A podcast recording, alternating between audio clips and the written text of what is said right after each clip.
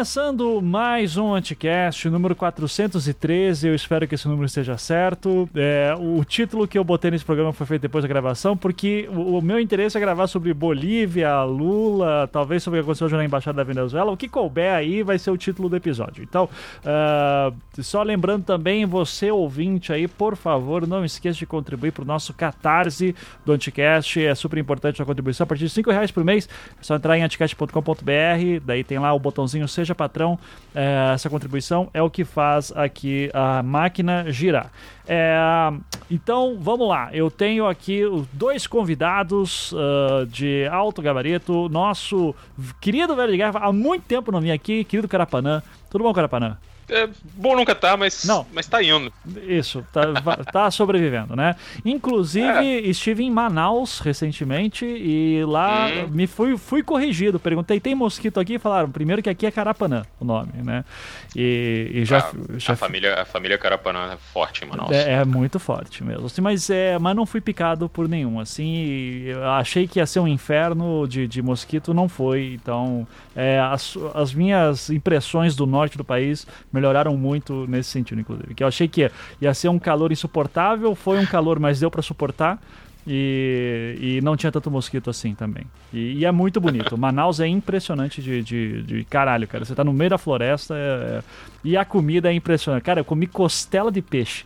Isso daí é uma parada que, que olha, todo brasileiro tem que experimentar um dia. A, a, a culinária uh. do norte, ela é única mesmo. Assim. Tá de parabéns aí o, o povo do norte. É, Uh, mas vamos lá. E além do Carapanã, que há muito tempo não vim aqui, nós temos uma convidada especial aqui também, estreando aqui na Podosfera, Marília Clos. É, eu falei certo, Marília?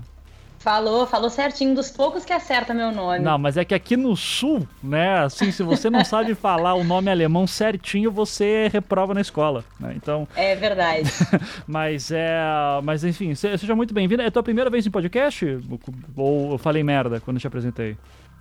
não, na verdade é a segunda vez que eu participo de um podcast. Droga. Então sou estreante. Tá. Estreante. Tá, estreante, beleza. Mas não é a primeira vez. Então, maravilha. Mas prazer tê-la aqui. É, a Marília foi recomendada no, no Twitter ali quando eu falei que ia fazer um programa ou sobre Bolívia ou sobre Lula. E já falei, a gente vai tentar fazer sobre tudo. Uh, vamos ver o que vai dar.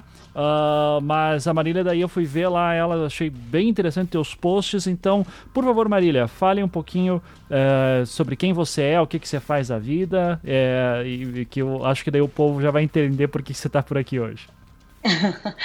Bom, oi gente, prazer estar aqui participando com vocês. Que pena que é sobre um tema relativamente, não sei se trágico, mas tenso, certamente tenso, conflitivo, né? Uhum. Uh, muito feliz de estar conversando com vocês dois. Uh, meu nome é Marília, Marília Clos, como já fui muito bem apresentada, com o sobrenome certinho. Eu faço doutorado em ciência política no IESP da UERJ, que é a Universidade do Estado do Rio de Janeiro.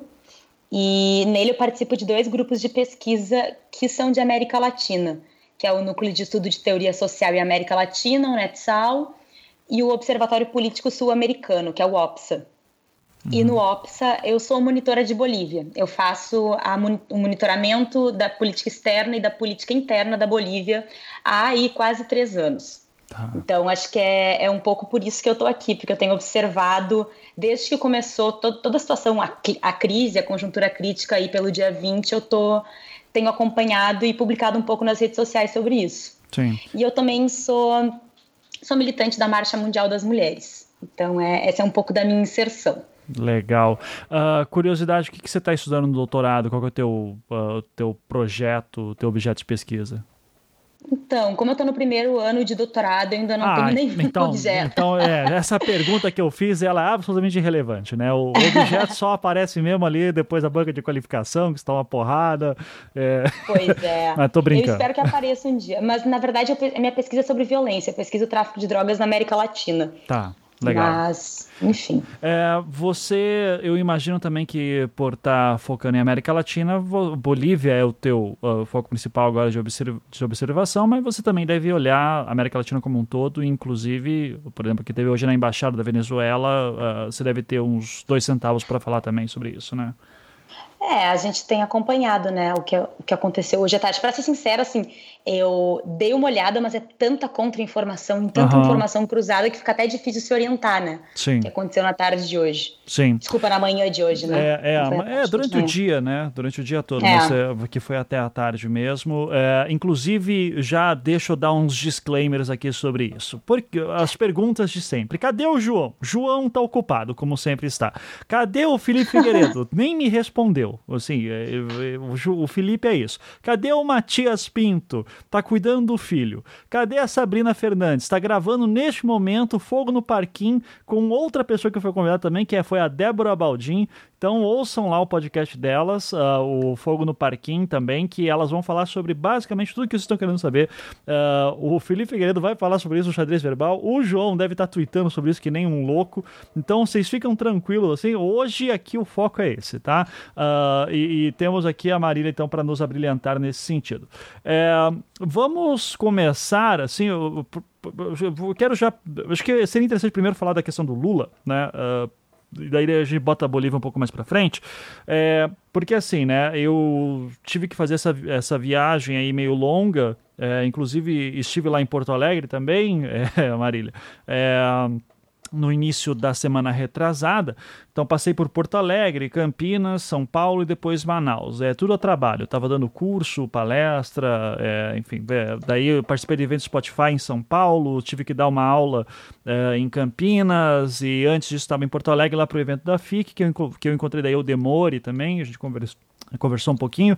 Uh, e nessas duas semanas que eu fiquei ausente, tudo aconteceu né? Aconteceu absolutamente tudo. Assim, teve a mudança da, da, interpretação sobre a segunda instância, teve a questão lá do, da matéria do Jornal Nacional uh, com o Bolsonaro envolvendo a Marielle uh, e o Bolsonaro fazendo live putaço lá da Arábia Saudita. Uh, teve então mudança de entendimento do STF sobre a segunda instância, daí Lula foi solto, daí discursou, e daí agora que eu voltei, finalmente teve aí a, a questão da, da Bolívia, e daí quando a gente está marcado para gravar aparece aqui a questão também da Embaixada da Venezuela, que foi invadida hoje em Brasília, né?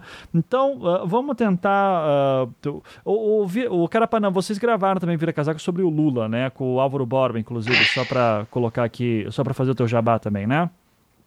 Foi, foi sobre um monte de outras coisas, porque a gente nunca consegue falar sobre dois, dois temas ou um tema. É, claro. é raro. Uhum. Então, mas foi, a gente falou um bocado sobre o, isso. O Álvaro Borba, que é do canal Meteoro, do, do YouTube, né? Uh, que eu já conhecia ele é, de outros carnavais, inclusive ele participou de alguns dos primeiros anticasts. Primeiros anticasts, tipo, no terceiro ano de vida do anticast, acho que ele participou, assim. Então, uh, mas daí que depois ele tá no Meteoro, revelou né, a sua identidade e tudo isso, lançaram um livro recentemente.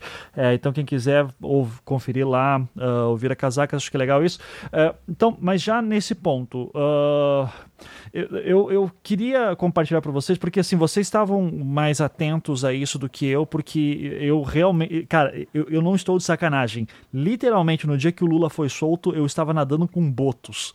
É, então, é uma coisa curiosa. É, então, assim, eu não estou exagerando, tem foto desse momento.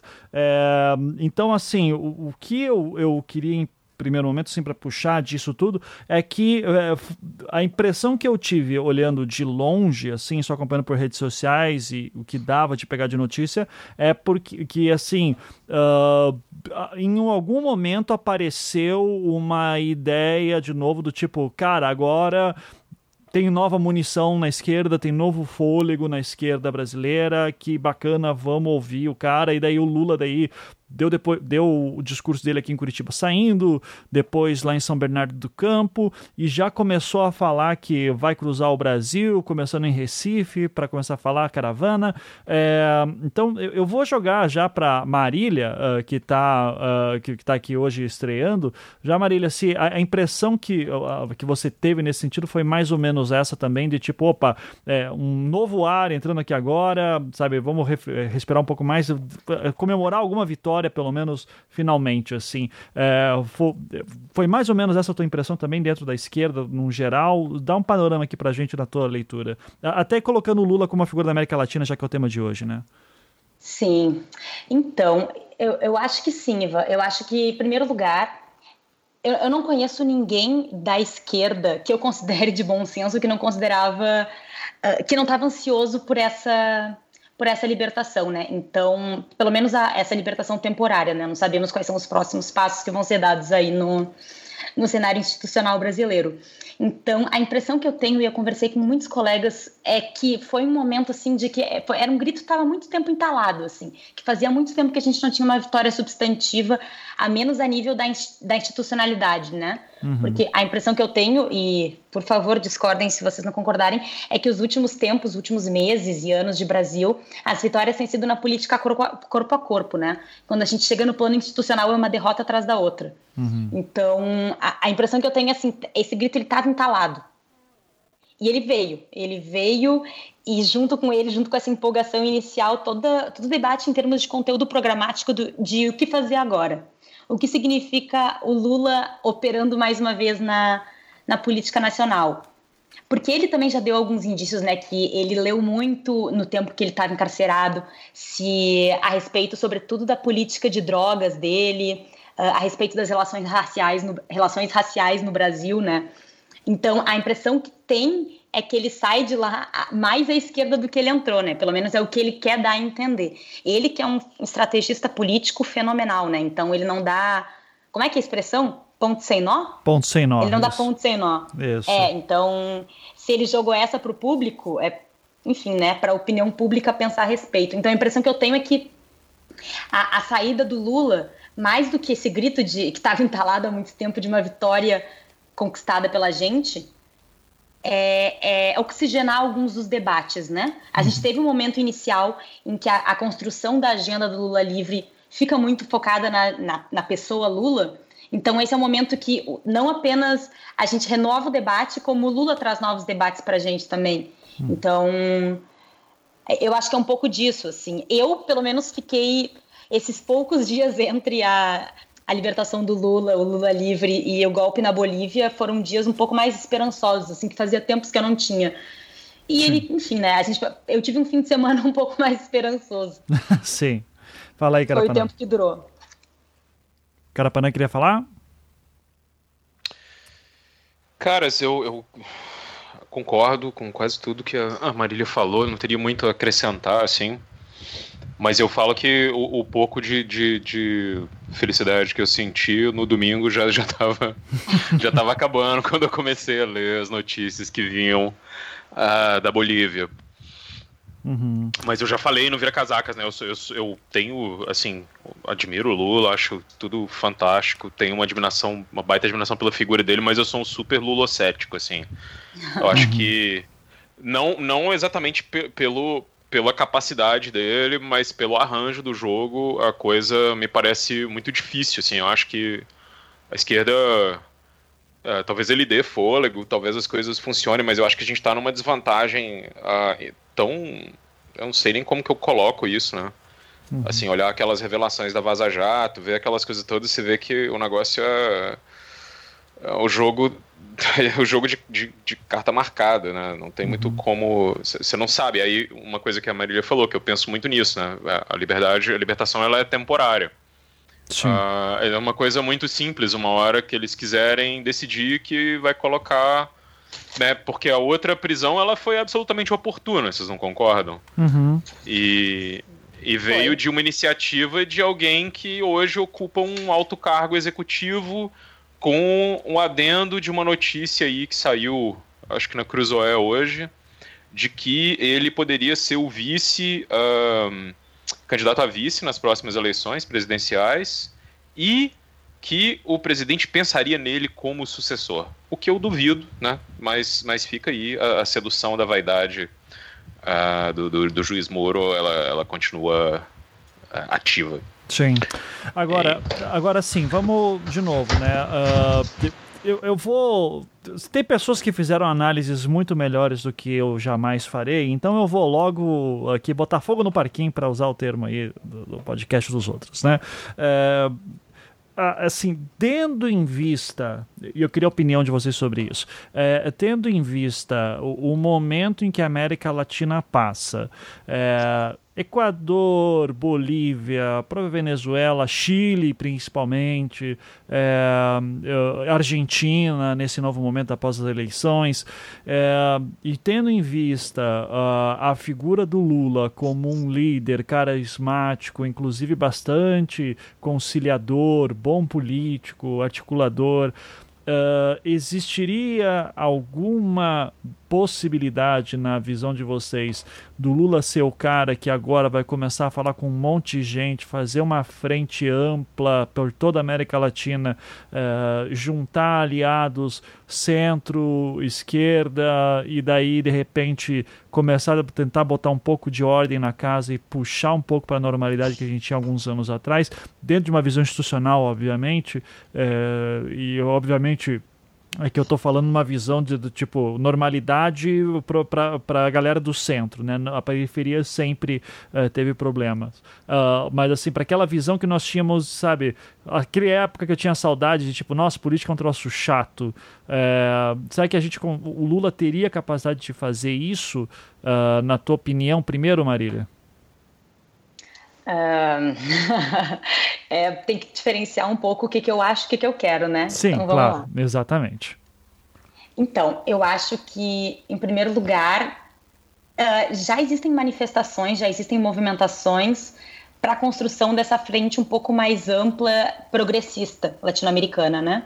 o chamado Grupo de Puebla, que tem sido criado nos últimos dias, com a presença de, do novo, novo, novo já não tão novo, né? Olha, o, o tempo passa e a gente nem persegue. Uhum. Presidente mexicano López Obrador, junto com o recém-eleito e ainda não empossado presidente Alberto Fernandes na Argentina, né? Uhum. Que foi o que garantiu, justamente, já puxando algumas coisas que a gente vai conversar depois de Bolívia, foi o que garantiu o translado do Evo da Bolívia para o México, quando ele ganhou asilo político. É um pouco fruto disso mas ao mesmo tempo é, são muitos passos a serem dados ainda, né? Uhum. Porque o que, que a gente tinha no ciclo passado? O, o ciclo que é conhecido como a onda rosa, o ciclo progressista latino-americano, se construiu toda uma arquitetura institucional Uh, de promoção do diálogo, de promoção da cooperação a nível uh, latino-americano, mas principalmente sul-americano. E, claro, a construção disso dependeu de estar no poder, estar no, na, no poder na presidência de diversos países latino-americanos, presidentes que fossem alinhados com isso, que não é o que a gente tem agora, né? Uhum. Não é o que a gente tem visto uh, provavelmente desde a eleição do Macri, ali, salvo engano, em 2015, esse novo ciclo da, das novas direitas que tem acendido na América Latina, desmontaram isso por completo, né? Inclusive, uh, construíram seus novos espaços, sua nova forma de articulação, Uh, articulando, por exemplo, com a figura do Eduardo Bolsonaro, com a figura do Ivan Duque, que é o presidente colombiano. Ou seja, para a gente construir essa, essa frente, e a gente precisa também bater de frente com o que está sendo construído pelo outro lado. E eu acho, sim, que a figura do Lula é importante para isso. Porque quando a gente construiu eu, quando eu me refiro ao ciclo passado, eu, esse, essa onda rosa, eu falo ali do período que começou em torno de 2003 e foi até 2015 na América Latina, né?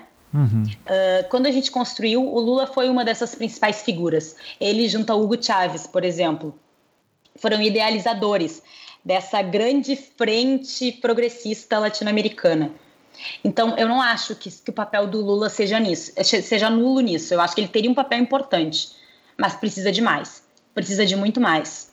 Uhum. Uh, enfim, é 2019, né? Qualquer a construção de um novo é, seja de novos espaços de coordenação à esquerda na América Latina, seja de instituições uh, que tentem barrar a ascensão dessa nova direita, passa por ter atores chave que sejam mulheres, que sejam pessoas negras, sejam pessoas de população originária. Então não dá para a gente colocar tudo também na conta do Lula, né? Claro. Passa para a gente construir um novo projeto.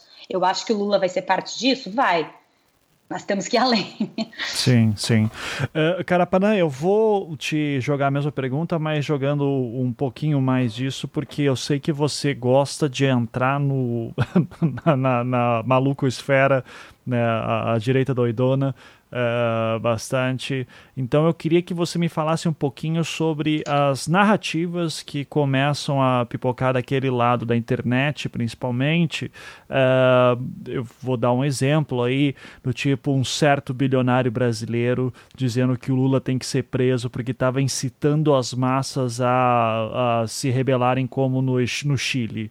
É, e isso para mim é, é o que aparece na superfície, né? Deve ter uma movimentação por baixo já para tentar minar a figura do Lula, a ponto dessa semana ter certas partes do governo, inclusive o próprio presidente, dizendo que o Lula poderia talvez ser enquadrado na Lei de Segurança Nacional. Então eu queria que você falasse um pouquinho sobre como repercutiu, inclusive, essa possibilidade, essas ideias aí para esse lado da, da internet. Caras, uh, desde que o Bolsonaro foi eleito, existe uma, uma articulação muito forte contra o Supremo Tribunal Federal, né? Eu acho que o Bolsonaro também previu que ele, ele quer governar como um rei, como um ditador, como qualquer coisa do tipo, ele e o clã. Então o que eles fazem o tempo todo é esse tipo de afronta ao Supremo, né? Isso começou logo nos primeiros meses de governo. Tinha aquelas manifestações em Brasília, na Paulista. É...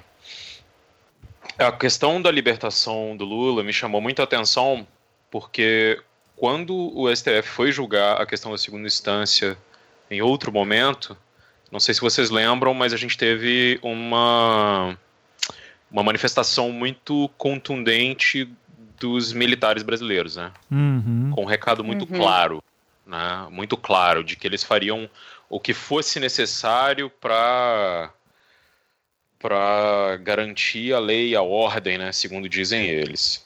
Uhum. E existe um outro episódio que o Felipe Recondo conta uh, num, no livro dele sobre o Supremo de que em determinado momento Vilas Boas teria chegado e dito ao Toffoli que ele não poderia esquecer de que existiam não sei quantos mil homens armados que apoiavam a candidatura do Jair Bolsonaro. Então você tem esse. É, é, você tem tudo isso aí no meio e é interessante que dessa vez os militares não falaram nada, né? Uhum. E o que, eu, o que eu, isso é uma coisa que eu esperei bastante tempo para ver. Não sei se isso tem alguma coisa, alguma relação com, com enfim, qualquer coisa que eles tenham percebido. Ah, Mudou-se muito rápido no Brasil uh, do ano passado até agora, né, nesses 500 dias que o Lula ficou preso. Muita coisa aconteceu e tem um detalhe: ele, uma coisa que ficou acho que talvez vocês tenham sentido a mesma coisa, mas o Lula saiu da cadeia, né, da, do, do, cárcere, muito maior do que quando ele entrou. Sim, isso sim. Uh, e, e, assim, a, e a ideia de que a prisão dele eh, foi injusta não é mais uma ideia, né? Ela parece um fato bastante concreto, assim. E bom, é, as Isso últimas tudo. pesquisas, para colocar, acho que saiu uma pesquisa no, que o El País publicou, acho que ontem, falando, ontem, só para colocar em contexto, dia 12 de novembro de 2019, é, mostrando que, assim, pelo menos já dá para dizer que metade da população brasileira já tem a impressão do Lula como um, uh, é injusto a sua prisão, né? Uh, co comparar com dois, anos, dois, três anos atrás, né, sobre a questão do, se o Lula é inocente ou não, é, é absurdo mesmo. Uhum. É bastante diferente. Sim. E o que acontece lá, assim, né, nesses. Né, antes eu diria que é na extrema direita, mas hoje eu posso dizer que é o que é o bolsonarismo, né? Que o bolsonarismo existe.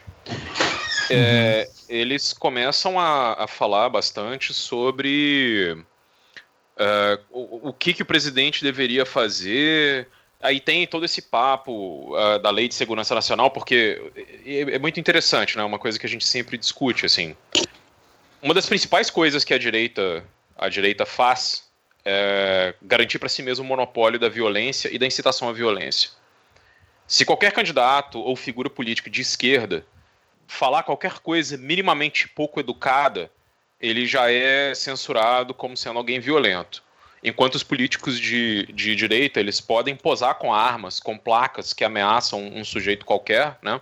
Eles podem falar em fuzilar, eles podem falar em matar, eles podem falar em metralhar, e eles conseguem é, é, dar para si mesmo, garantir a si mesmos uma espécie de legitimidade para poder exercer é, esse tipo de violência, né, seja ela simbólica ou mesmo quando, se, se, se necessário que ela vá às vias de fato, né, como eles frequentemente dizem.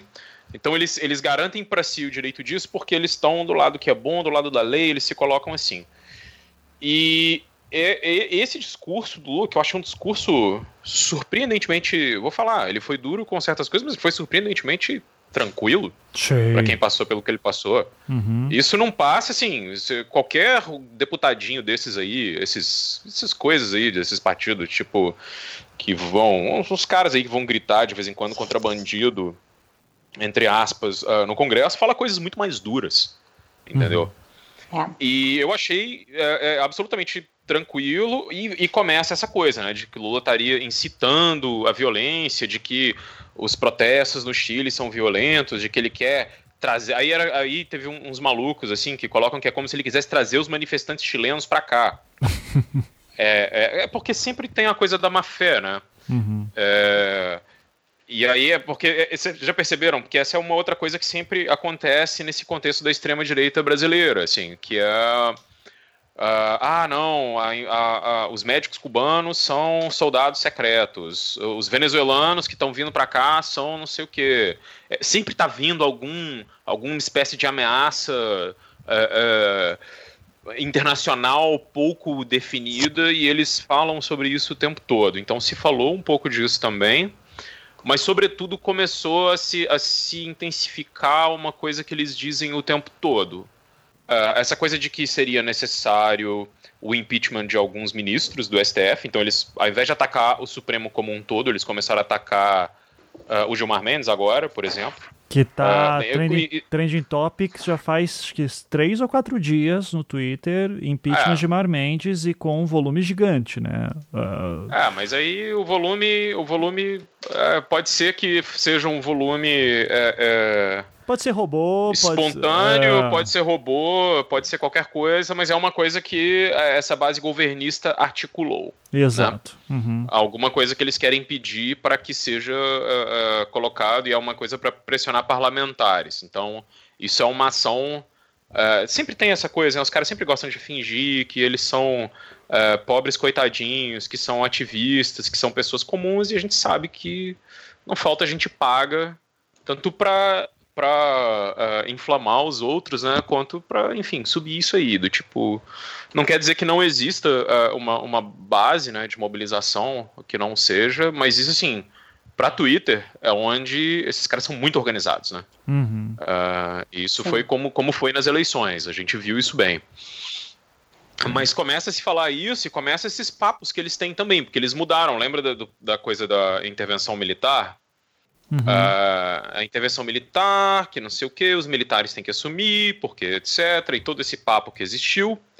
E agora eles já mudaram para que a intervenção 42 não é para os militares assumirem, é para o presidente dissolver o Supremo e o Congresso. Então, esse seria, segundo os bolsonaristas, porque eles vivem de fanfic sobre, sobre legislação, sobre Constituição, uma coisa muito parecida com o que acontece com alguns grupos de, de direita radical nos Estados Unidos. Então, você inventa uma teoria qualquer sobre algum artigo, sobre alguma parte de algum documento oficial, e você começa a falar muito sobre isso, assim.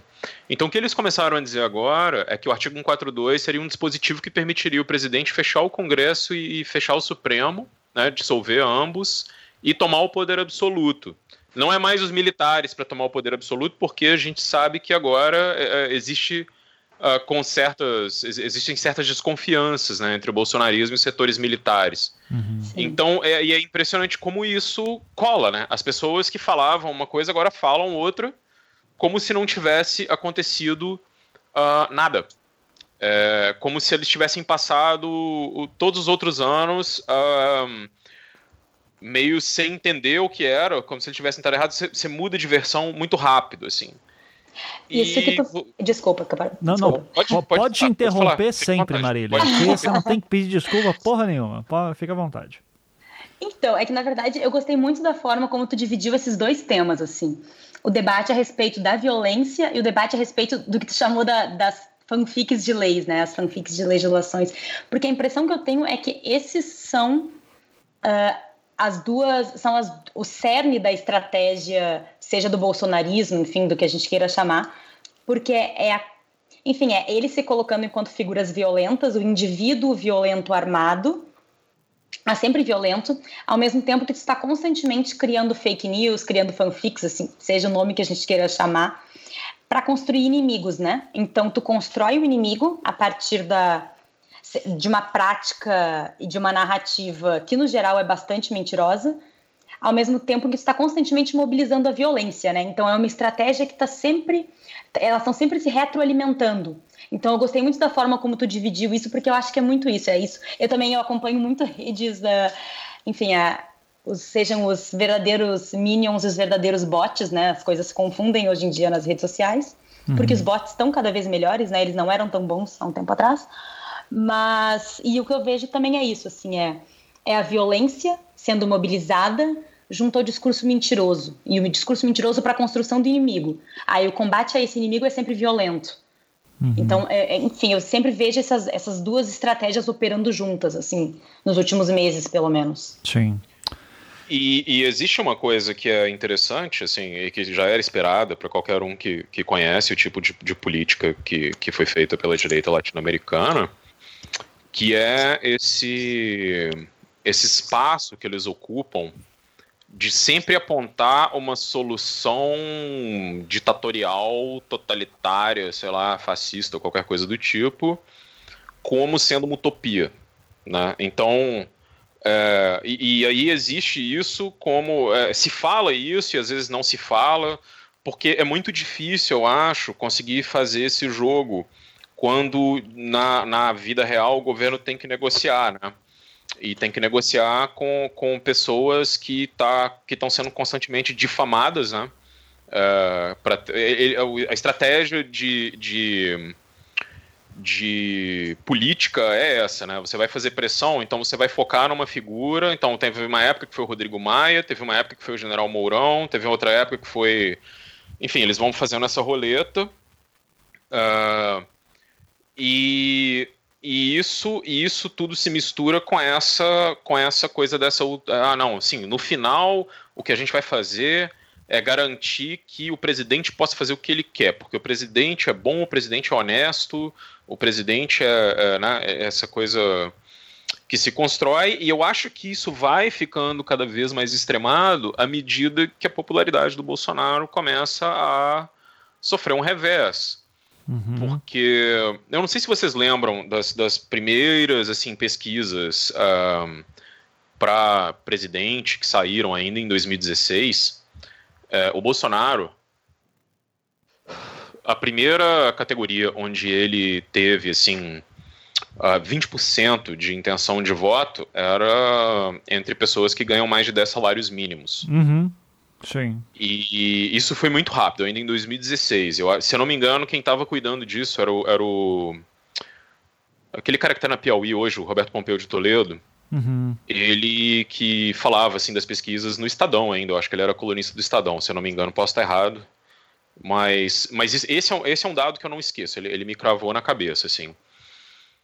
E se a gente olhar, por outro lado, você tem um outro, uma outra coisa que é muito uma certa esquizofrenia dos setores que eu vou dizer é, da, da direita moderada, entre aspas, ou do centro liberal, ou qualquer coisa que a gente vai chamar, ou do conservadorismo brasileiro, que é, é, um desgosto pelo bolsonarismo, que tem um óbvio projeto personalista de poder, né, centrado na família dele, Uh, quando ele dizia que ele que veio para defender a família, ninguém achou que ia ser a família dele. Né? Mas, mas, é isso que se faz. E tem esse projeto personalista, e esse projeto personalista, ele é ele é bastante ele é bastante é, é criticado o tempo todo por, por uma mesma mídia que gosta muito do programa econômico do governo, né? Que é uma continuação uh, que tomou ali um, um rebite, né, pra, uh, mas é uma continuação do Ponte para o Futuro do Temer, né, dessas medidas uh, de, enfim, de desmantelamento do que existia de estado de bem-estar social no Brasil. E nisso é uma coisa que é muito doida, e uma defesa também do Moro, né, como ministro da Justiça. Então, é uma coisa que é muito complicada, que é essa espécie de morde a sopra, que eu acho que, que é exemplificado da maneira mais perfeita é, na Folha tomando um ataque direto e frontal do presidente e publicando um editorial, assim, uma matéria extensa sobre como uh, as reformas do Guedes são muito boas. Ah. É. E isso, isso é uma coisa que eu acho que, que assim, para quem, uh, pra quem lê o, o jornal, para quem gosta de ler jornal, eu gosto de ler jornal, é bastante triste, né? E pro, mas agora, para o público bolsonarista, eu acho que isso tanto faz, porque uh, o que todo esse, esse sistema assim, de, de contra-informação que eles têm faz é pegar o conteúdo que o jornalismo produz e reescrever aquilo, né? Uhum. É, muitas vezes sem dar crédito, assim, é, é, às vezes dando crédito ou não, mas é uma coisa que muitos sites partidários fazem, só que eles fazem de uma maneira uh, diferente e o que, que eles, e o que, que eles colocam com isso. Uh, é possível que ninguém esteja lendo, nenhum bolsonarista vá assinar a Folha por causa disso, nem, nem quem goste uh, do, do, Guedes, enfim. Sim. Eu não sei mas aí é, tem é, essa coisa de mas, que é mas deixa eu pegar projeto esse... das elites, assim. deixa, deixa eu pegar esse teu gancho aí, então, Carapana, porque isso é uma coisa que é, é sempre me deixa inculcado, uh, e acho que até a, a Virgínia, a mulher que estava ali, chegou a twittar um pouco sobre isso uh, depois do, do, do discurso do Lula em São Bernardo do Campo. É, que foi o seguinte, né? A, a, cada, a cada momento tem que ficar lembrando que boa parte de, de algumas pautas, e, e, juro que eu não estou querendo usar a teoria da ferradura aqui, mas é de algumas pautas que o Bolsonaro levanta, até não muito tempo atrás eram pautas de esquerda do tipo a, a combate à grande mídia, né? Como a questão é, do, de, assim, das grandes corporações, é, que têm hum. interesses fora do povo e etc. Então, uh, é, é, esse a adoção desse discurso com uma roupagem de direita para mim é uma coisa que sempre me deixa maluco. E daí assim uh, a maneira como o Bolsonaro assume Uh, a crítica à Folha, a base bolsonarista principalmente, fala isso, e daí e a contra, o ataque à Folha e à Globo, e daí uh, o Lula vai lá, dá o seu discurso também atacando Folha e Globo e outros canais, e daí que vem o tweet da Virgínia, que quando eu li, eu também fiquei meio assim, porque eu não tinha ouvido ainda o discurso do Lula, ele, ela falando assim, gente, eu achei que a gente estava no momento de defender imprensa livre, né, da importância da, da, da, da liberdade de imprensa, é, eu vou jogar essa para Marília nesse sentido, porque uh, te chama me, me explique, Marília, esse fenômeno, porque para mim eu realmente fico confuso. Não sei, eu entendo o, o Lula ter uma série de críticas à Globo uh, a, e à Folha, uh, dado toda a cobertura que teve na Lava Jato, né, que esses veículos muito mais funcionaram como é, porta-voz, assessoria de imprensa, do que de fato uma mídia, uma imprensa crítica e pensante. Mas assim, até que ponto também que, sabe, a gente, a, a imprensa não vai começar a ser atacado dos dois lados é, e a gente vai ver. É, sabe? A gente vai ficar perdido assim nesse mar de informação, vai ficar começando a defender de blog que fica fazendo factoide é, dos dois lados. A gente vai ter que basicamente escolher o nossa lente de realidade nesse sentido. É, como é que você vê isso como cientista política? Então, uh, na verdade, um ponto que eu preciso comentar e eu tenho certeza, Ivan, que tu vai concordar comigo, é que não dá para a gente botar no mesmo saco a, a forma como o Bolsonaro e o bolsonarismo se relacionam com os meios de comunicação e a forma como os campos mais progressistas se, se comportam, mesmo que sejam críticas vocalizadas de formas parecidas. Uhum. Porque uh, a construção do campo mais progressista ele sempre pregou, ainda que isso nunca tenha sido feito, inclusive é uma grande crítica que a gente tem uh, ao que não foi feito no segundo governo Lula, por exemplo, que era quando a gente teria capital político para isso, é o debate sobre regulamentação dos meios de comunicação, né? Uhum. Uma co coisa similares ao que já foram feitos em outros países na América Latina. Uh, não necessariamente a regulamentação de conteúdo propriamente dito, mas a regulamentação da propriedade, que os meios não sejam cruzados, né? Sim. Então, uh, eu, eu não consigo colocar no mesmo saco. E, desculpa, e não sejam o, concentrados também, né? A gente tem muita isso, concentração. Uhum. Exatamente, exatamente. Uhum. A desocupolização dos meios de comunicação, que no Brasil são absolutamente concentrados, né? Uhum. Algumas poucas famílias mandam na, na comunicação brasileira e isso é muito problemático numa democracia. Perfeito. Uhum. Ou seja, a gente tem esse primeiro ponto, assim, é, ainda que se vocalize isso de formas parecidas, são conteúdos diferentes, né? São projetos muito diferentes no que tange aos meios de comunicação.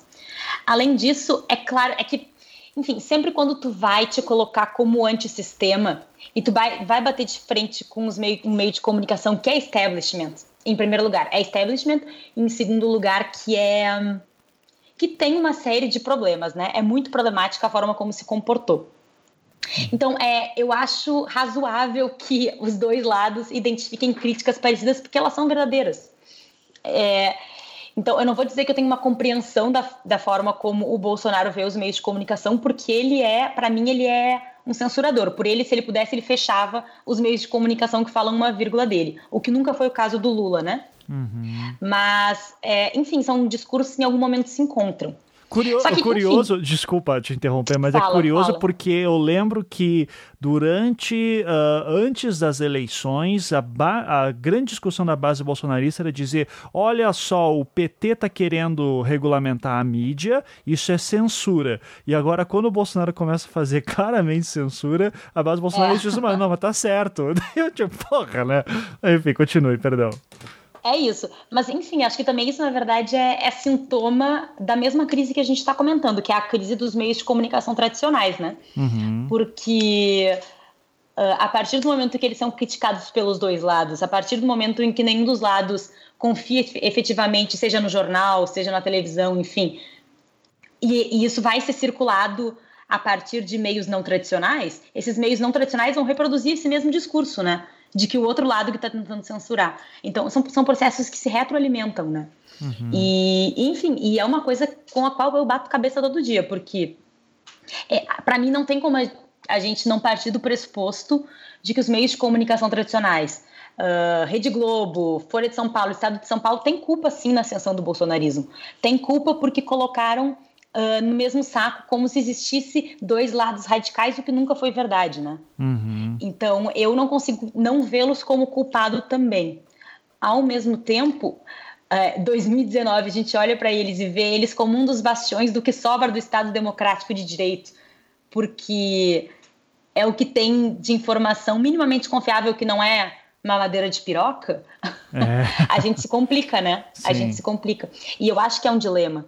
Eu acho que é um dilema mesmo, porque a gente precisa de meios de comunicações que tenham um grau mínimo de imparcialidade, que sejam minimamente confiáveis. E o que temos são esses instrumentos que, na minha opinião, ajudaram a gente a chegar no caminho que estamos hoje. E que tem, um, e que tem uma estrutura, né? O, o, grande ponto desses grandes veículos é que eles têm estrutura para mandar um repórter para outro lado, para pagar esse repórter para fazer isso, para fazer a apuração, para ficar o dia inteiro fazendo isso. É diferente de eu, por exemplo, que fico aqui fazendo isso no meu tempo livre, né? Uh, Sim. então, uh, esses veículos, eu sempre digo, eles são, são importantes porque eles conseguem uh, colocar toda uma máquina de pessoas trabalhando num sistema de apuração de informação informação, desde hard news até matérias mais uh, profundas. E quando a gente vê isso acontecendo no, uh, no, no, no, no, meio mais independente, a chance de ter um blogueiro que tem uma ascensão muito. Tipo, dizer um grande jornalista aqui, da, principalmente que eu gosto, a esquerda geralmente gosta muito, que é o Luiz Nassif. É, uhum. O Luiz Nassif trabalhando, eh, a chance dele cometer um erro, ter uma visão específica e daí isso repercutir de uma maneira que vai ser muito muito penosa, é, ela é maior do que uma redação inteira estar corrompida ou determinada por uma visão de mundo. Né? É, então, Com certeza. É, é, é, nesse ponto que eu acho que é importante a gente valorizar os veículos de comunicação e, ao mesmo tempo que criticá-los também, mas aí eu uh, concordo 100% com o que você falou. O discurso do, do Lula é de um lado, uh, totalmente diferente do do Bolsonaro, que prega uma censura clara. Mas eu me pergunto se o povo entende isso, sabe? A profundidade, uh, se, a gente não fica só num, num ponto, ah, os dois lados estão criticando, então, sabe que o famoso boss, uh, voto Bolso-Lula, a galera que Sim. votou no Bolsonaro porque o Lula não tava, essa galera lê a mesma coisa. Assim, ah, não, os é. dois estão criticando, então nem Globo nem Folha prestam, então eu vou confiar aqui no Zap Zap porque é o que eu tenho uh, de confiável. É, isso me deixa preocupado, né? Muito. Uhum. Uh, Carapanã, posso, posso ver. colocar uma coisa? Não, porque eu, eu falei um bocado sobre isso no, no último Vira Casacas, eu vou repetir um pouco, mas não então, muito, assim. Mas é porque... Você vai falar nada, as pessoas vão ouvir o que eu tô brincando, pode... pode... Não, não, não, não, cara, mas assim, o lance é que, olha, o, o negócio é que Assim, eu concordo com, com o que a colega falou sobre a gente estar tá nesse, nesse problema, em parte, por certos comportamentos da mídia. Assim, se a mídia entrou nesse buraco com o bolsonarismo, tem um bocado a ver com certas coisas que ela fez. Uh, e aí, claro, estou fazendo generalizações absurdas, mas assim, quem deu espaço para essa extrema-direita foram grandes veículos de comunicação. Ela não surgiu no, no, no no canto da internet e depois ela, ela apareceu ali. Não, você teve gente que, que hoje é diretor de, de jornalismo aí, de, de emissora e o caramba, que estava promovendo isso, assim, que estava editando livro, que estava fazendo essas coisas. Então eu acho que tem um lado aí falta autocrítica aí da mídia aí para vocês lembrem disso, vocês estão escutando aí e tal. E não digo os jornalistas, né? Sempre falo para os editores. Eu acho que os jornalistas brasileiros são muito corajosos. É. E a gente tem que dar o valor, assim, porque. E, e, e, alguns, inclusive, sofreram ataques direcionados, difamações covardes e etc. É, sempre então... bom lembrar que uma então redação ela é muito mais plural do que a gente imagina, né? Não, com né? certeza. É. Uhum. Sim. Bom, então eu acho que, que existe, existe isso a, a, se colocar, né? Você tem que ver que a gente teve um, uma coisa muito esquisita, assim, que foi se consolidando uh, dentro do ambiente midiático brasileiro aí durante os anos do PT. E Bom, por outro lado, é o que eu acho, assim, eu acho que não tem muito como, como, como pensar ou imaginar que seria muito melhor sem esses grandes veículos nesse momento. E eu vou falar, quem teve oportunidade de ler algum texto ou conversar com alguém que vive em algum país uh, onde o, o, o partido ou o presidente autocrata conseguiu botar jornalistas na cadeia, né, ou comprar os veículos de mídia, ou mandar os empresários amigos comprarem os veículos de mídia, ou etc e tal, ah, se você conversa com alguém que vive na Turquia, que vive na Hungria, que vive na Polônia, uh, não tem nada de bom que veio daí, né? Assim, uh, uhum. e, e, inclusive o que é meio maluco, né? Porque a gente, você tem que imaginar que quando esses caras tomam uh, os meios de comunicação, Aí a mamadeira de piroca vira pauta da TV estatal ou da TV amiga, né? Uh, e isso é muito, muito complicado. Assim. Você começa a, aí começa uma descrença, um segundo ciclo de descrença com a mídia, que é muito mais forte ainda, né? Porque as pessoas começam a sacar que não, não, tá, não, não tá se produzindo notícia mais, né? E isso é bastante complicado. Agora, eu não acho, não acho, e essa é uma questão, assim, uh, é, eu acho que existir lá o discurso que reclama da Rede Globo, reclama de sei lá o que, vá lá, entendeu? Uhum. É, mais grave é mandar emissários do Planalto, como se noticiou né, por aí, para constranger gente que patrocina é, veículos de, de, mídia que o governo não gosta. Uhum. Que é uma coisa que não aconteceu nos governos do PT, né? E não, não é, é um negócio assim que, e, e que é meio que como é que eu vou tentar explicar? É o que se fez na Hungria, né? É o que se fez na Polônia. Na, na Turquia foi menos. menos um, como é que eu explico? Foi menos uh, sutil. Né? Basicamente, o Erdogan decidiu que quem não gosta dele é criminoso e trancafiou um monte de gente. Inclusive professor universitário, artista intelectual, jornalista. Né? Então tem, existe uma piada uh, que os caras contam na Turquia que é assim: um prisioneiro chega, vai na biblioteca e pergunta: Você tem tal livro? Aí o guarda fala: Ó, oh, não tem esse livro não, mas o autor dele tá preso aqui. Se você quiser conversar com o cara, vai no bloco tal. Então, meio. É. então, assim, eu acho que aí a gente tem que medir essas coisas bem e não também fazer essa, essa coisa que, é, que, é, que eu considero uma atitude, inclusive, cínica, né? Porque esse negócio, que, esse negócio de ficar comparando o lulismo ou petismo com qualquer coisa que é o bolsonarismo. Cara, o bolsonarismo tem um ano aí de poder, cara, e já atropelou a institucionalidade brasileira, assim, arrebentou um monte de coisas muito mais rápido uh, do que muita gente imaginaria, né? E a, a, a, piadinha que eu fico fazendo o tempo todo, que é de que restou para o Rodrigo Maia é, remendar a República com cuspe, né? De vez em quando, assim. Quando o cara rasga, ele bota um tanto de cuspe e bota um papelzinho, porque e miojo, essa é a situação miojo, que a gente né? se colocou. Ou miojo, né? Miojo conserta tudo. Mas eu, eu acho, Ivan, assim, eu gosto da sua provocação, é, ela é boa, mas eu acho que não tem nem. Não, não há o que se comparar, né? Tá. Exceto tá, o fato e... de que existem críticas, assim. Certo, mas assim, vamos lá lembrar uma coisa que a base bolsonarista sempre puxa, e é uma das coisas estranhas da época do PT, e eu não estou dizendo que são mesma coisa, mas ah, o jornalista do New York Times, que o ah, governo cancelou o visto por conta da matéria de que o Lula estava bebendo demais. É, o pedido chegou a ser feito, o jornalista não foi expulso, uh, mas foi feito um pedido. É, tem, é, é, aquele negócio do tipo. É, para um, um cidadão comum é a mesma coisa. Diz assim: ah, se o Lula fez, o Bolsonaro faz também, e faz porque está pensando na família, não está pensando na, na, cachaça que ele está bebendo.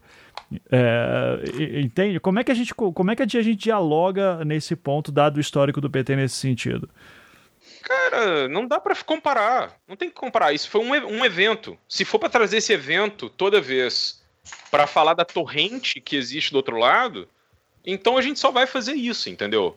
Ah, daquela vez que o New York Times então é tudo igual. Não, não é tudo igual. Não pode ser tudo igual. Uhum. Olha, olha o que aconteceu, por exemplo, com a Constância Rezende, que era uma das que estava cobrindo as coisas que tinha a ver com o Flávio Bolsonaro.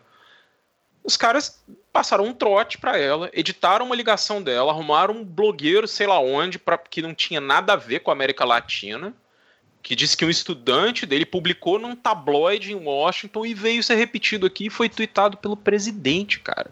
Na uhum. conta do presidente. Esse tipo de perseguição não. É assim. Você entendeu? É diferente. É como se o Lula pegasse e citasse o nome de alguém para jogar pra turba lá. Entendeu?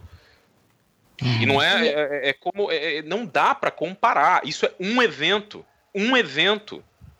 Eu acho isso muito difícil, assim, e eu acho que isso serve para acalmar o coração do mimimi centrista brasileiro, uhum. que não consegue entender, não consegue se colocar, que vai ficar o tempo inteiro na escolha difícil, porque um dia o José Disseu falou uma coisa qualquer, e aí toda vez que o José Disseu abre a boca, os caras têm que se cagar, entendeu? Sim. Porra, tem que parar com isso, bicho. Tem que colocar as coisas em, tem que colocar as coisas em, em, em perspectiva, porque eu acho isso super perigoso, porque não é para defender, nem para defender o que o PT fez lá atrás com esse cara, que aí tá pagando preço até hoje, inclusive, né? Um preço político. Agora, não dá, isso não tem comparação. A gente tá no primeiro ano dessa maluquice. Uhum. O primeiro ano dessa maluquice a gente já teve é, é, é, coisas que eu acho que são super preocupantes entende? E assim, convenhamos, né? Um, um, correspondente internacional tem como se defender muito bem, como se defendeu. Sacanagem que fizeram com o cara, etc. Beleza. E, inclusive, efeito Streisand total, né? Ninguém prestaria atenção nessa, nessa matéria dele se não fosse essa burrice, assim. Uhum. Tudo bem. Agora, agora olha, olha isso. A gente, se a gente for pegar todas as ameaças, todas as coisas, tudo que está se amontoando, a questão de começar a distribuir verba e dar entrevista exclusiva só para as redes amigas e, e, começar com um negócio, ou seja, a distribuição da comunicação como ela funciona agora, não tem nada a ver com a exposição de governo. Ela tem a ver com, com os, os meios uh, que, que são de casa, que vão Sim. lá no dia 27 de setembro. Uhum. Isso é agora, isso está acontecendo agora. Então, para quem, quem sempre traz isso para falar, me desculpe, mas está super equivocado. E eu, eu, fico muito triste quando eu falo essa coisa de mimimi centrista, porque a gente tem um monte de colunistas que são gente que tem uma cabeça que, que entendeu muito rápido o que, que era o problema é, é, com o bolsonarismo, que é gente inteligente e que passa o tempo todo remoendo isso para dizer, olha, mas o PT também fez. Uhum, e isso é o problema que isso faz exatamente o contrário do que eles deveriam fazer. Porque o PT Quando também teve milícia isso... digital, porque pagava blogueiro, esses, ah, esses temas sempre voltam, né? Mas. É... Pois é, uhum. só que o problema é, isso serve para normalizar o bolsonarismo, Exato. que eles reclamam que faz eles sofrer. Uhum. E todos eles, vários deles, dizem que quando são alvo né, do presidente, a coisa é muito mais séria do que eles jamais sofreram antes. Então, uhum. assim, Só que, que é uma coisa que os caras falam, assim, tipo, eles escrevem, eles comentam isso. E, e, que, e fogo amigo nesse, nesse, nesse parque deles, cara, uma coisa também normal, né? Na hora que um pisou um pouquinho fora, todo mundo já vai em cima. Uhum. E é muito mais incisivo, assim.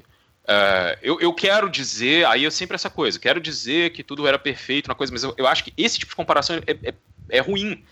Porque, uh, tudo bem, pode falar, a imprensa brasileira passou por tudo que teria passado uh, durante, durante os, os 13 anos de governo do PT e nada aconteceu. Então o Bolsonaro não é nenhuma ameaça, entende? Cada vez que eles fazem isso, eles começam a, a desmanchar o, a, o, próprio argumento para o qual eles estão chamando atenção.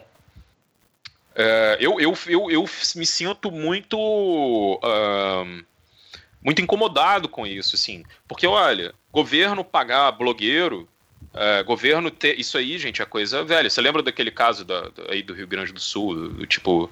Uh, do, a IEDA tinha os blogueiros, tem um monte de casos em outros, em outros estados de gente que tinha jornalistas uh, uh, que eram assessores de imprensa, uh, eram empregados como assessores de imprensa de governos, mas que na verdade estão escrevendo na imprensa para defender certos políticos. Isso aí é. é imprensa. Isso aí o Mário Sérgio Conte tem um monte de coisa escrita sobre como assessoria de imprensa para político é algo no Brasil que é um negócio muito mais rentável do que jornalismo. Tudo isso está aí. Agora, tentar colocar que essas coisas são todas iguais é um perigo. Assim, eu acho que isso é, isso é bem ruim. Perfeito. Estou 100% contigo, Carapanã. 100%. Uhum. Não, Concordo eu, muito, estou muito de acordo. Quero deixar claro que eu não, eu não acredito nesse discurso que eu acabei de falar, tá? Mas eu preciso colocar claro. aqui, porque depois tem os caras que vão dizer assim, né? Eu até postei os tweets quando eu falei assim, ó, fazer sobre Bolívia ou Lula o programa. Daí teve gente respondendo, pode ser a Bolívia, mas os convidados têm que ter honestidade. Tem de falar das medidas autoritárias de Evo, sem convidar aquela guria que se recusou a comparar Chaves com Victor Orbán. Existe autocracia de direita e de esquerda. Daí no mesmo tweet teve outra resposta que dizia, Bolívia, desde que não seja com o isentão que compara Chaves com Bolsonaro. Então, assim, vocês vão, vão a merda antes que eu me esqueça. As pessoas, tá? Assim, eu nunca vou agradar todo mundo, então, eu, assim, aqui a gente bota o papo e eu, de forma alguma, jamais vou dizer que o Lula por todos os erros que fez, compara-se minimamente com qualquer cagada que o Bolsonaro tenha feito esses autoritarismos. Por mais que o, o Lula nos seus autos eh, de viagem egotrip que pode ter tido nos seus dois mandatos, principalmente ali 2008, época da marolinha e não sei o quê, uh, boom das commodities e tudo isso, todas as críticas que eu tenho ao, ao, ao, governo do PT em geral, especialmente a questão de Belo Monte, eh, eu jamais vou dizer que assim se compara com o, o grau de autoritarismo que, e, e, maluquice que o governo Bolsonaro tem. Então, assim, vão a merda quem fica dizendo que, que, que é, é, negócio de isentão, mas eu não jamais jamais vou conseguir agradar todo mundo, então nesse ponto, tá? Uh... Mas tu tem um ponto, Ivan, é isso, é, é, disputa de opinião pública sobre como separar as duas coisas, como dizer que não é a mesma coisa, né? É. E a gente tem que pensar mesmo, a gente tem que pensar isso, disputar a opinião pública nesse sentido. Exato. Que não, pra gente é muito claro, eu tenho certeza que vocês dois concordam comigo que não é as duas coisas não são nem minimamente comparáveis. Uhum. Mas como que a gente uh, mostra isso para a opinião pública, como a gente dialoga isso com a opinião pública a partir do momento justamente que se valem de discursos que em alguns instantes, discursos, nunca prática, mas uhum. que em alguns instantes são parecidos. É, exatamente. Uh, então, assim, uh, eu acho que para para fechar, a gente pode uh, ver cenas do próximo capítulo aí da questão do, do Lula, né? eu particularmente estou muito curioso para ver como é que ele vai uh, começar a agir agora aí por fora. Uh, e, e, e, assim, eu, eu, já vou puxar para o nosso próximo tópico, da, da, da, que é a questão da Bolívia. É, e, e eu eu, eu vi, cara, não vou lembrar agora o nome do. Uh, um desses brasileiros, um desses gringos que estão no Brasil cobrindo o Brasil. Eu não vou lembrar qual deles, eu não me lembro se era cientista político ou se era é, jornalista, é, mas ele, ele basicamente ele faz a, ele, ele fez um tweet que eu achei muito curioso que ele falava assim é, se você for olhar a história dos líderes de esquerda na América Latina existe meio que uma uma, uma regra vamos dizer assim um, padrão de comportamento que é o seguinte é, sempre que esse líder de esquerda começa a ser uh, culpabilizado acusado de alguma coisa e ele cede aos sistema, confiando na institucionalidade, geralmente ele é uh, caçado mais tarde, ele nunca consegue se recuperar, ou ele tem problemas com isso, ou ele acaba sendo preso ou tirado do poder, mas ele nunca consegue confiar que a institucionalidade vai cuidar uh, do, dos seus interesses também, como vai proteger mais figuras da direita, né? Uh, o que, que, eu digo isso? Uh, o Lula, confiando na institucionalidade brasileira, nas instituições brasileiras, vai lá e é preso, condenado em segunda instância, muda a compreensão de segunda instância, não concorre à eleição. Uh, a gente teve aquela série de crimes que a campanha do Bolsonaro cometeu uh, com questão de fake news e tal, que nunca foi avaliado nem nada, então foi uma eleição muito atípica. Isso daí também daí é uma outra discussão, que em um momento o Lula diz que a eleição foi fraudada e depois ele diz que o Bolsonaro foi eleito e tem tem que ser respeitado. É, então, ou a eleição valeu ou não valeu, ele tem que se decidir, mas isso é, é um tópico para outra ponto.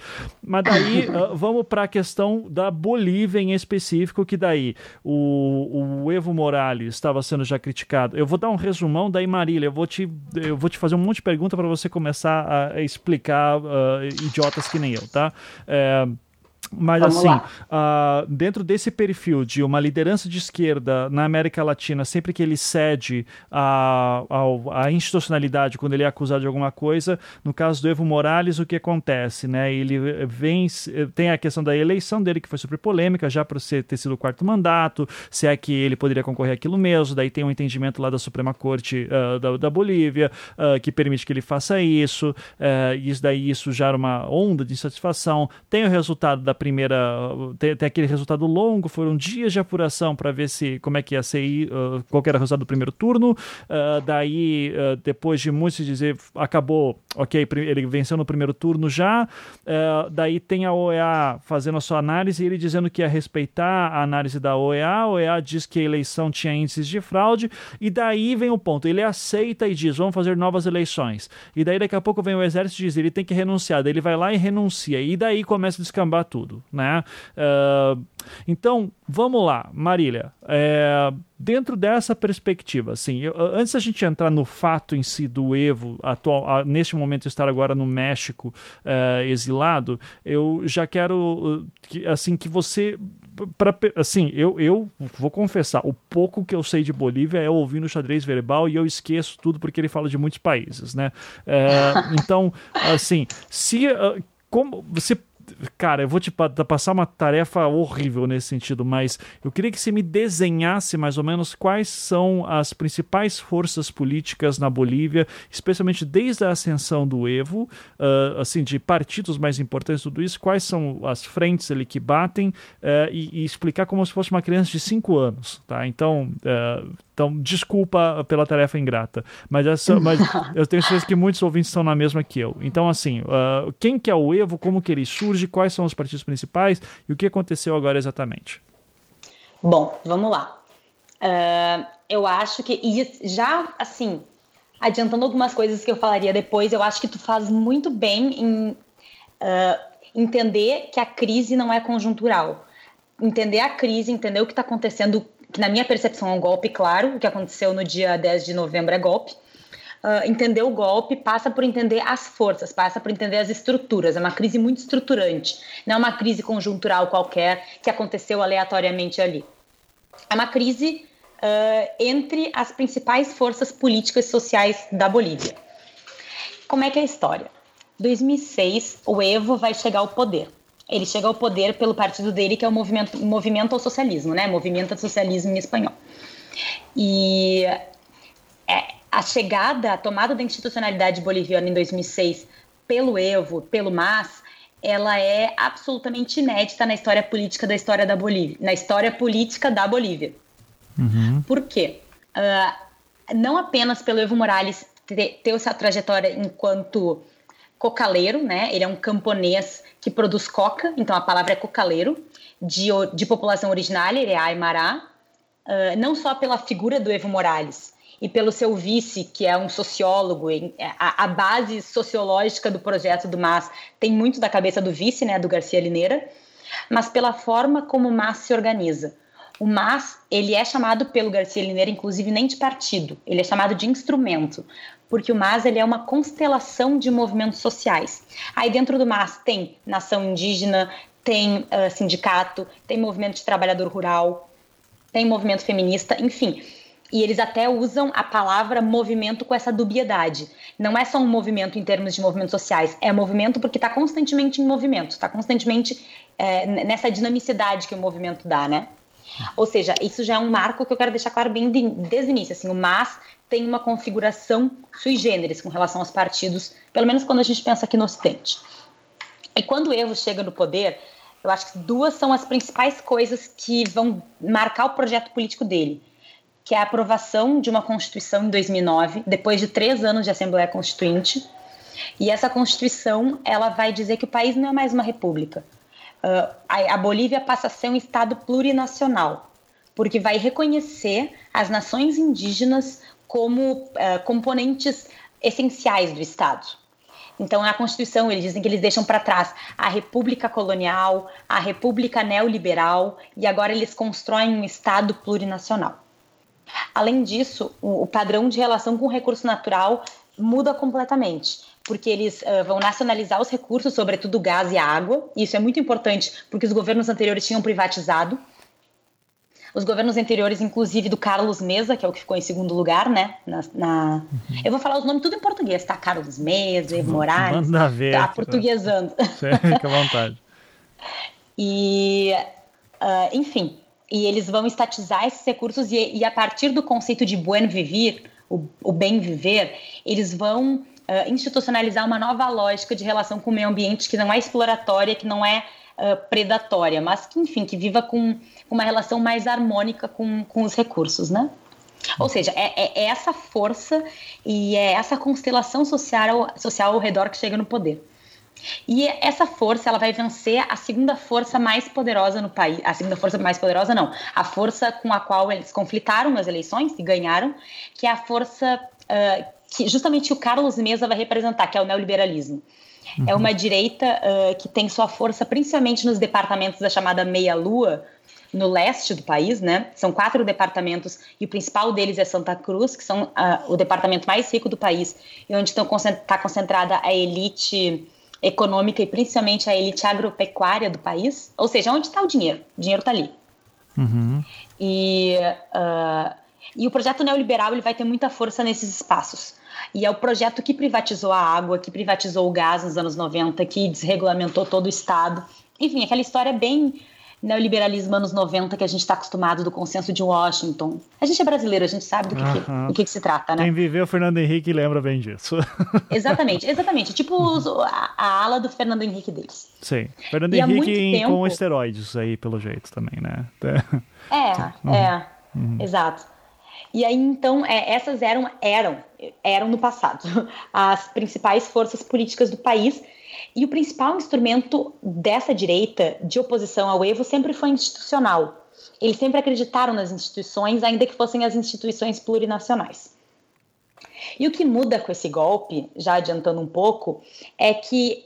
Uh, aí, estou falando assim, eu falei todo esse. Uh, o que, que foi aprovado pela Constituição, mas eu não acho que o MAS tenha entregado tudo isso, não. Não, o MAS não, não entregou o que promete, porque ali pelo terceiro mandato do Evo, esse último mandato que está terminando agora, uh, o, Edo, o Evo vai adotar uma política muito mais desenvolvimentista e, consequentemente, vai entrar em choque tanto com uh, setores muito importantes da base social e base de apoio dele e do MAS, mas também com todo o conceito do bueno vivir, né? Por exemplo, ele retomou no último mandato a proposta de passar uma estrada por dentro da maior reserva de população originária do país, né? Uhum. Uh, ou seja, ele não entrega necessariamente o que ele promete. E isso vai ser muito importante para a gente ter, entender também o que está acontecendo agora.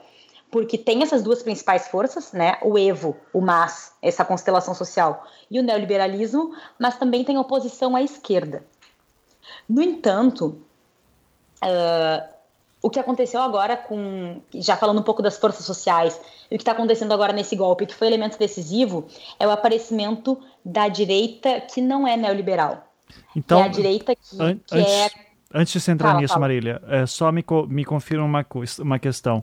O candidato que ficou em segundo lugar, que estava para ir para segundo turno, pelo que eu vi, era um candidato de centro-esquerda, inclusive. É isso mesmo? Então, esse é um debate, né? Aham. Eu não consegui colocar ele na centro-esquerda. Tá. Ele só estava colocado na centro-esquerda por muitos analistas, na minha opinião, porque haviam candidatos mais à direita neoliberal. Ainda mais, como se fosse assim, ele é, ah, sei lá, ele é o Alckmin e tem o Amoedo. Aí tu coloca o Alckmin na, no- na centro-esquerda porque tem o Amoedo ali do lado. tá, entendi. Certo. Essa é a minha avaliação. Beleza. Eu não consigo botar ele na... Mas assim, existem Se- debates, né? Mas pra mim o cara que era da chapa, que privatizou a água, eu não tenho, né? claro, claro. Eu não, não consigo colocar ele na. Ele não era o presidente, ele era o vice. Aham. Mas sim. ainda assim. Uhum.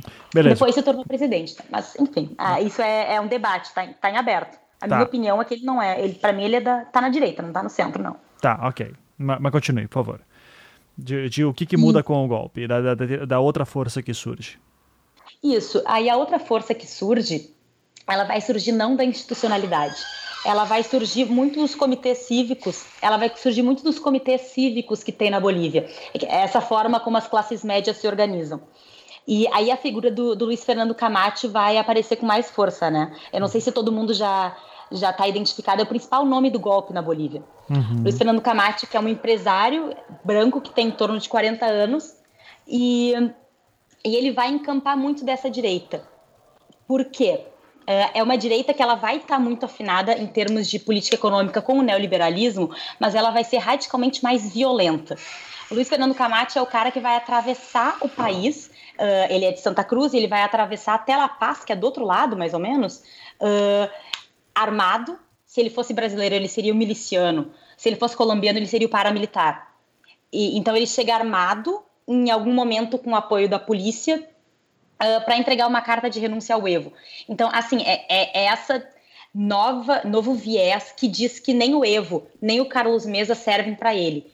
Para eles, né? En- Enquanto, enquanto corrente política. Eu não sei se, se eu me fiz clara, assim. Sim, que esse, para mim, é o elemento decisivo do golpe.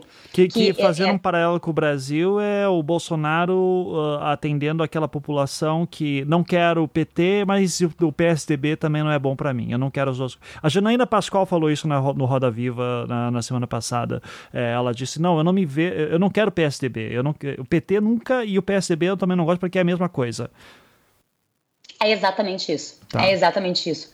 E é muito interessante porque lá emerge de formas muito diferentes, né? Uhum. Ainda que com muitas semelhanças. Porque, por exemplo, o, por é, 13 anos, 14 anos, a disputa política esteve muito centrada entre essas duas forças. E essa terceira força ela não vai aparecer nas eleições. Essa, essa figura, o Luiz Fernando Camati, ele nem, nem concorreu à eleição. Ele vai capitalizar em cima das manifestações que aconteceram a partir do momento em que o Evo interrompe a apuração. O Evo, né? O, o TSE deles interrompe as apurações. Então é. Ainda que a gente encontre muitas semelhanças, ele não disputa a institucionalidade necessariamente porque ele não se importa com a institucionalidade. Ele não se importa com, as, com a Constituição. Inclusive, ele quer rasgar a Constituição. Sim. Ele, ele, ele aparece justamente nessa outra forma de organização, que, é- que são os comitês cívicos. E é, e é a partir da, dessa masculinidade, de- do, do discurso racista, que ele fala, inclusive. Agora a gente vai tirar a Pachamama. A Pachamama é a deidade da maior parte das populações originárias da, da Bolívia, né? Então isso é uma figura muito forte. E ele fala: a gente vai tirar a Pachamama e a gente vai botar a Bíblia de volta no, no Palácio Presidencial.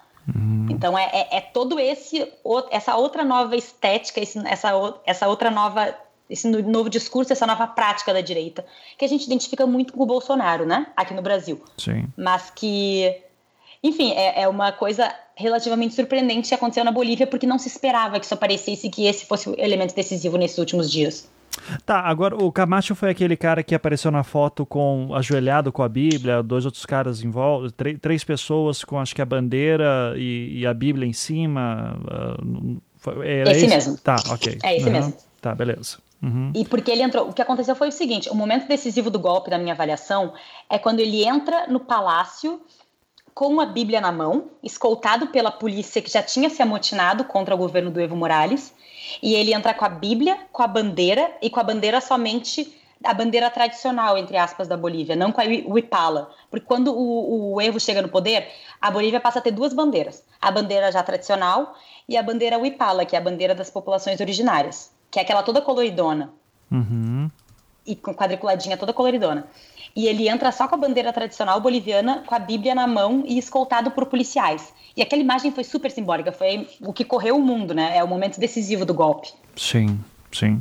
É, eu, eu tenho uma série de perguntas para fazer para você. Eu quero já começar com a mais provocadora nesse sentido. E, e Carapanã, você fique à vontade também fazer perguntas quando você quiser, tá bom?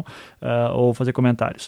Uh, mas é assim tá? Eu, obviamente, não é o que eu penso, é, mas eu vou te jogar essa para satisfazer a pessoa que é, não quer uh, radicalismos aqui dentro, né? Que diz que eu é, tô, tô, tô, de sacanagem. É, mas é, se eu olhar. Uh, a, a, velha discussão que tem aqui no Brasil sobre o golpe de 64, que os militares ficam falando que foi a Revolução de 64, e a gente fala como golpe, e daí tem toda essa disputa sobre narrativa, e salvo engano, o próprio Geisel fala no livro uh, do porra, da ditadura escancarada, se não me engano, eu não me lembro agora, algum da, da, da, das ditaduras lá, é, ele diz assim que, olha, foi golpe porque nós mantivemos as estruturas, né? A gente não fez uma, um, no, um redesenhou uh, o, o, governo, né? Uh, a gente manteve a gente não teve uma ideia, a gente não dá o golpe já pensando num novo plano, num novo projeto governamental. A gente dá um golpe e assume aquilo, né? Então por isso não seria uma revolução. Revolução exigiria você fazer mudanças internas muito profundas é, na institucionalidade que não, for, não é o que aconteceu. Você só tirou algumas alguns cenários e daí você repôs com. Uh, mais para frente vai ter a questão dos senadores biônicos, enfim, e por isso que muita gente vai dizer que o que ocorreu no Brasil foi um golpe, não foi uma revolução, porque não teve uma mudança uh, estrutural profunda que uma revolução esperaria. É, nesse sentido aí dentro, tá tudo muito recente, a gente não consegue dizer exatamente o que vai acontecer, mas na tua leitura, por que, que isso está acontecendo na Bolívia nesse momento ainda está super fresco, mas uh, não dá para ser lido como uma revolução desse grupo, porque o que você acabou de me dizer, se fosse uma galera de esquerda fazendo, ia ter gente comemorando, uh, dizendo, pô, foi feita uma revolução. Né, nos primeiros três dias, primeiros quatro dias. É, a, a, pergunta é de sacanagem mesmo, porque vai ter gente pensando isso. É, então eu, eu, queria que você me explicasse por que, que isso, uh, nessa tua leitura, é um golpe e não uma revolução? Uh, bom, em primeiro lugar, eu não acho que vai acontecer que nem a, a descrição que tu fez no, do Brasil, né? Uhum. O Estado não vai ser mantido. A tá. partir do momento em que eles conseguirem ter um mínimo de estabilidade, eles vão desconstruir o Estado plurinacional. Eles, seria... não, eles deram o golpe para isso, né? E que seria então, uma revolução. É, e que seria. É que assim, como cientista política. ah, por favor. O, não existe. É, é, o mesmo debate de guerrilha e terrorismo. Não existe uma especificidade. É, um ponto que a gente vai dizer é isso que define um golpe, é isso que define uma revolução. A gente não consegue propriamente dizer isso porque todos os conceitos são instrumentalizáveis. Uhum. então, tem revoluções que começam com golpes, inclusive quase todas começam com golpes. E o que a gente. A minha perspectiva é sempre olhar a partir do olhar democrático, né? A uhum. partir do momento em que eu olho a construção da democracia.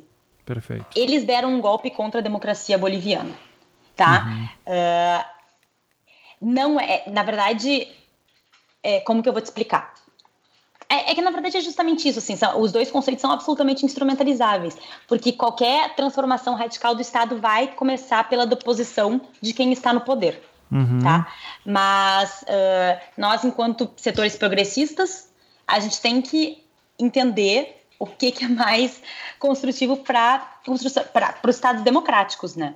Perfeito. Então, a, a, Bolívia tem uma democracia. A Bolívia tinha uma democracia. Dito apesar de todos. Isso, Como? você sabe aonde que eu vou chegar agora, então, nesse sentido. Claro. Um golpe foi dado, o daí vem, o Evo podia concorrer a um quarto mandato, e que esse é outro tema que aparece. Então, é, desculpa ter te cortado, mas é que eu não, eu não posso perder esse gancho é, para ficar bem didático. Então, eu queria que você explicasse Uh, como é possível que o Evo Morales, que fez a Constituição lá em 2009, ajudou a construir ela com toda essa ideia, de repente vai concorrer a um quarto mandato. Assim, para mim, que não acompanho política boliviana, me soa muito estranho. Uh, assim, a ideia de uma democracia, uh, sabe, se democracia é esse espaço em que pessoas vão ter visões plurais, diferentes entre si, uh, e que alternância de poder é uma coisa importante, e aqui eu mando um abraço para o pessoal de São Paulo que fica falando essa merda e elege o PSDB há 50 milhões de anos. Uh, como que a gente pode dizer que existia uma democracia boliviana nesse momento em que o Evo estava concorrendo ao quarto mandato? Então eu queria que você explicasse como é que ele chega a esse quarto mandato uh, e, claro, eu vou querer a tua opinião se você acha que isso aí era correto ou não, tá? Mas antes, por favor, explique como é que chega nesse ponto. Então, uh, o Evo depois da aprovação da Constituição, ele se elegeu duas vezes. A, a, Constituição de 2009, ela permite uma reeleição. Ou seja, ele estava no seu terceiro mandato, mas estava tudo a nível constitucional, porque o primeiro mandato dele foi antes da aprovação da Constituição, né? Ou seja, ele cumpriu três mandatos e estava tudo tranquilo. A, a Constituição não permitiria mais uma reeleição. Aí o que, que o Evo Morales fez? Ele propôs um plebiscito que aconteceu no dia 21 de fevereiro de 2016. E essa data é importante porque o movimento a partir daí ficou conhecido como 21F, né, em referência ao dia e ao mês. Bom, o plebiscito aconteceu e por uma margem muito apertada, que se eu não me engano é, foi 51-49, e isso tem acontecido tanto na América Latina nos últimos tempos, né? Essa, esse 51 a 49, mas enfim. Uh, por 51 a 49, o Evo perde. A população disse que ele não poderia ter direito a mais um mandato. Ah, desculpa, a concorrer a mais um mandato, né? Ele não teria direito a postular mais uma vez ao cargo da presidência. Só que o que, que acontece? Uh, o discurso oficialista, o discurso do MAS, afirma que esse plebiscito foi uh, não fraudado, mas ele foi uh, perpassado por uma grande fake news, que é o caso Zapata, que realmente foi uma fake news, aqui falando para vocês. A Gabriela Zapata foi uma ex-companheira do Evo Morales, companheira no sentido afetivo sexual, e ela alega que ela, tinha, ela alegou que ela tinha um filho que ele nunca reconheceu. Isso acho que foi, se eu não me engano, ela veio com essa notícia em torno de cinco dias antes do plebiscito acontecer. Depois do plebiscito se fez exame de DNA, ficou provado que nada disso era verdade, enfim. Mas uh, o discurso do MAS foi que o, o, plebiscito foi absolutamente interferido por essa grande mentira que foi contada e veiculada pelos meios de comunicação tradicionais de oposição ao Evo. Isso foi, foi em parte realmente é muito verdade, né? Uhum. De todo modo, o que, que o Evo fez? No início de 2017, o Evo levou a dúvida, a, a questão, né, a, a demanda dele ao Tribunal Constitucional Plurinacional, que é o STF deles, e o STF deles liberou. Ele liberou o Evo a mais uma a concorrer a mais um mandato. E é por isso que o Evo esteve uh, poss possibilitado de, de, concorrer nessa eleição que aconteceu agora dia 20. Desculpa, mas não qual é... foi a justificativa para eles falarem, não, você pode concorrer? Me, me passou batido.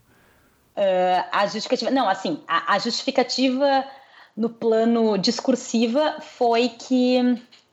Uh, foi isso, do caso Zapata, né? E a justificativa jurídica para isso foi com base, se eu não me engano, no Pacto de São José, que foi a aprovação da OEA, de que todo indivíduo tem direito a se a se candidatar. Então, assim, é, é uma justificativa jurídica muito furada. É, é eu, eu ia te perguntar. Muito furada. É, bem furada, bem tá, furada. Okay, uh -huh. Só que o que acontece? O STF, o judiciário da, da Bolívia é eleito. Uhum. Desde, a, desde a, a, aprovação da Constituição, eles elegem o judiciário. Todos os cargos do judiciário são eleitos. Cada cidadão um voto, todo mundo pode concorrer, desde que.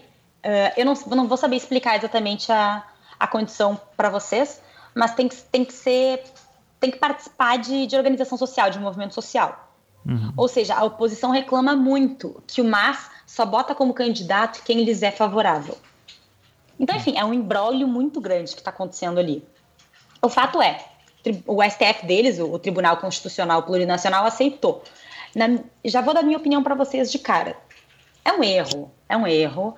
Foi uma justificativa é, jurídica bastante ruim. É, se eu pudesse, eu gostaria que o Evo não tivesse sido candidato. Para mim foi um erro estratégico, político. Uh, não, é, enfim, a, oposição à esquerda do Evo questionou muito, foi para a rua ao lado da direita para pedir que ele não fosse candidato. Eles ignoraram. Enfim, é, é, já estou dando a minha opinião. Os fatos é, ele, chega, ele chegou dia 20 de outubro como candidato. Passou desde 2016 até 20 de outubro de 2019, ele sofreu muita oposição no plano interno. O pessoal levou pra, a questão para a OEA, para a Corte Internacional de Direitos Humanos. Enfim, ele sofreu pressão e, e oposição de todos os lados, mas ele chegou como candidato legítimo, segundo o STF deles. Uhum. Acho que res, respondi a tua pergunta? Respondeu, tá ótimo. É... Mas assim, a minha opinião foi o que eu disse. É, claro que eu gostaria que o Evo Morales não tivesse sido candidato. É claro, eu, não, eu acho que o golpe teria acontecido igual. A minha uhum. opinião é essa. É, respeitando o referendo ou não, teria acontecido golpe. Mas é claro que eu não queria que ele tivesse. É uhum. claro que é, é traição com diversos setores da base social do MAS que estavam por lá uh, fazendo a campanha para ele. Uhum. Enfim. E aí, Carapanã, você quer falar alguma coisa? Fazer alguma pergunta? Você tá assim, tá quieto há muito tempo. Eu vou ser honesto com o ouvinte e dizer que meu conhecimento de Bolívia é quase nenhum. Então, então é eu passei muito, muito é pra... muitas horas lendo uh, desde domingo. E eu tava vendo, cara, eu não tinha noção, assim, a gente sabe por alto, mas eu não tinha noção do quão complicada era a relação do governo, se tornou a relação do governo uh, central, federal boliviano com essas províncias uh, da, da, lá da meia-lua depois da eleição do Evo, né? Então, Sim. você teve um evento que foi muito... Uh, um evento de alto impacto que em 2009 teve uma troca de tiros em, na capital de Santa Cruz, em que foram mortos três homens: uh, um irlandês, um húngaro uh, e um e um boliviano.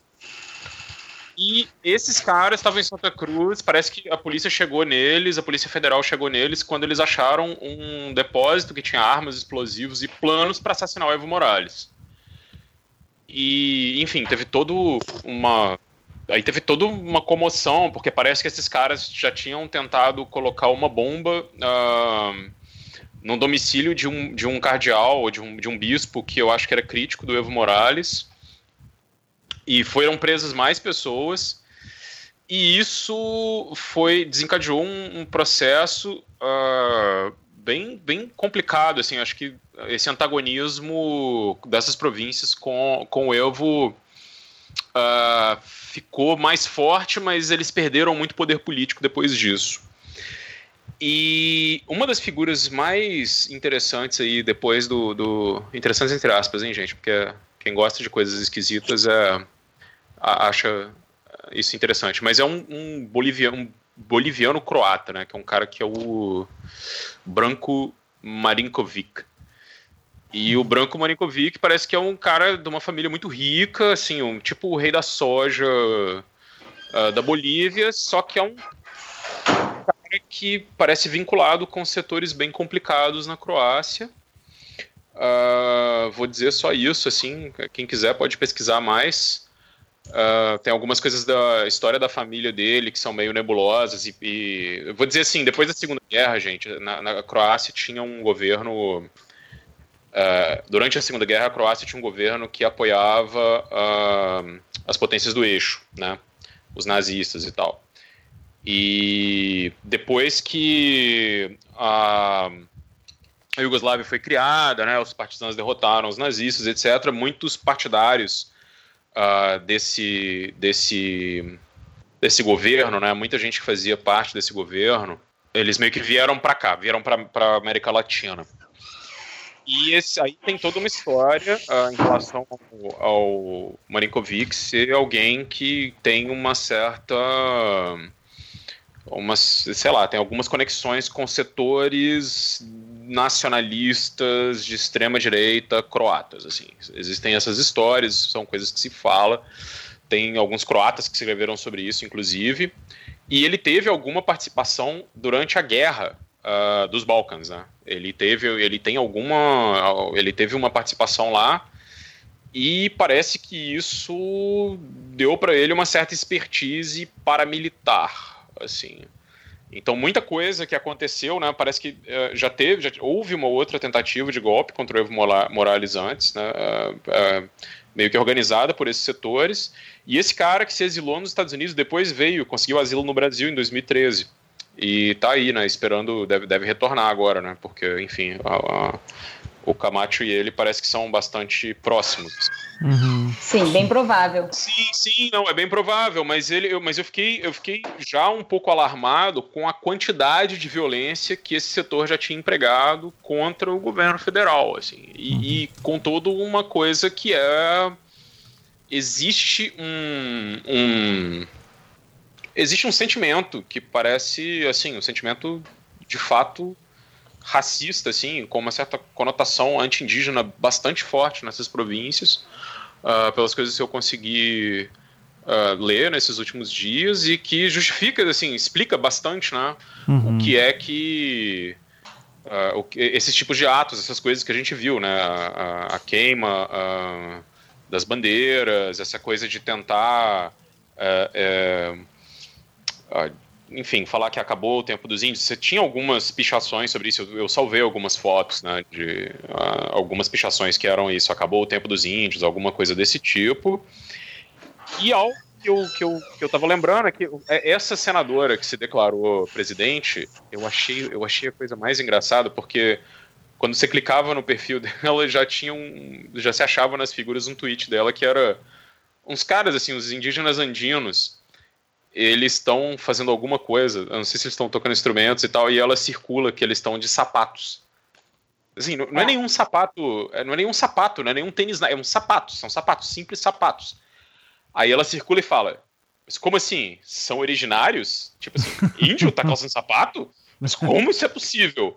Como isso é possível? Olha, olha só. Então, é, é, esse é o nível. Aí tem outras notícias da, dela, assim, que já saíram, de que uh, ela é casada com uma figura, que é um colombiano uribista, que parece estar vinculado com paramilitares, porque se tem uribismo, tem paramilitares, né? Tem que, toda vez, gente, aí fica aí pro ouvinte, toda vez que alguém, algum coleguinha seu, for te falar, porque a esquerda é as Farc, coloca assim, para política, e lê. Coloca Uribe e Cartel de Medellín. Porque essas figuras transitam nesses, nesses, nesses eventos conservadores e ninguém fala nada. Nem a mídia escreve sobre isso. E isso não sou eu que estou dizendo, não. Isso é coisa, ó, não é nem teoria da conspiração, não tem nada. Tem livros sobre isso, tem coisas sobre isso, tem um monte de coisa escrita, né? Então a gente tem que é, inaugurar é, com mais fervor uma categoria muito importante para a América Latina nesses tempos, que é a do narconservador.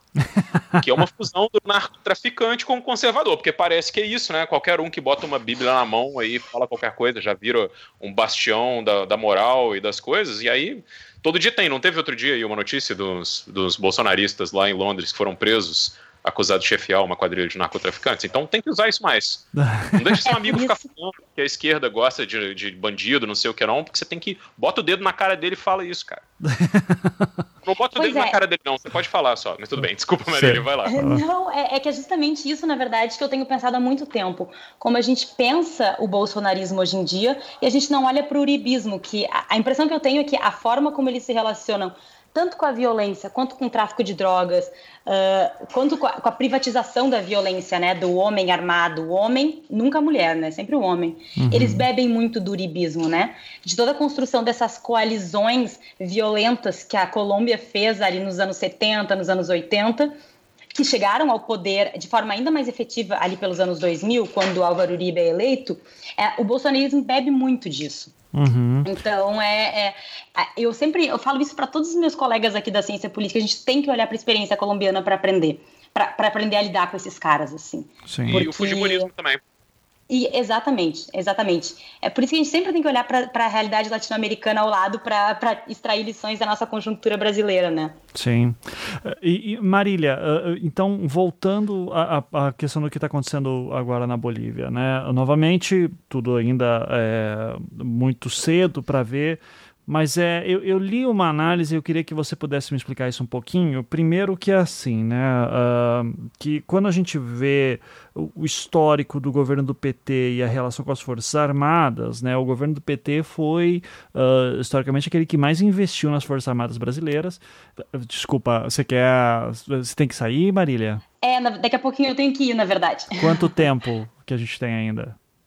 Uns 10 minutinhos? Tá, vou tentar em ser cinco rápido. Cinco minutinhos. Cinco minutos? Não, cara, eu, eu, vou tentar ser muito rápido aqui então, tá?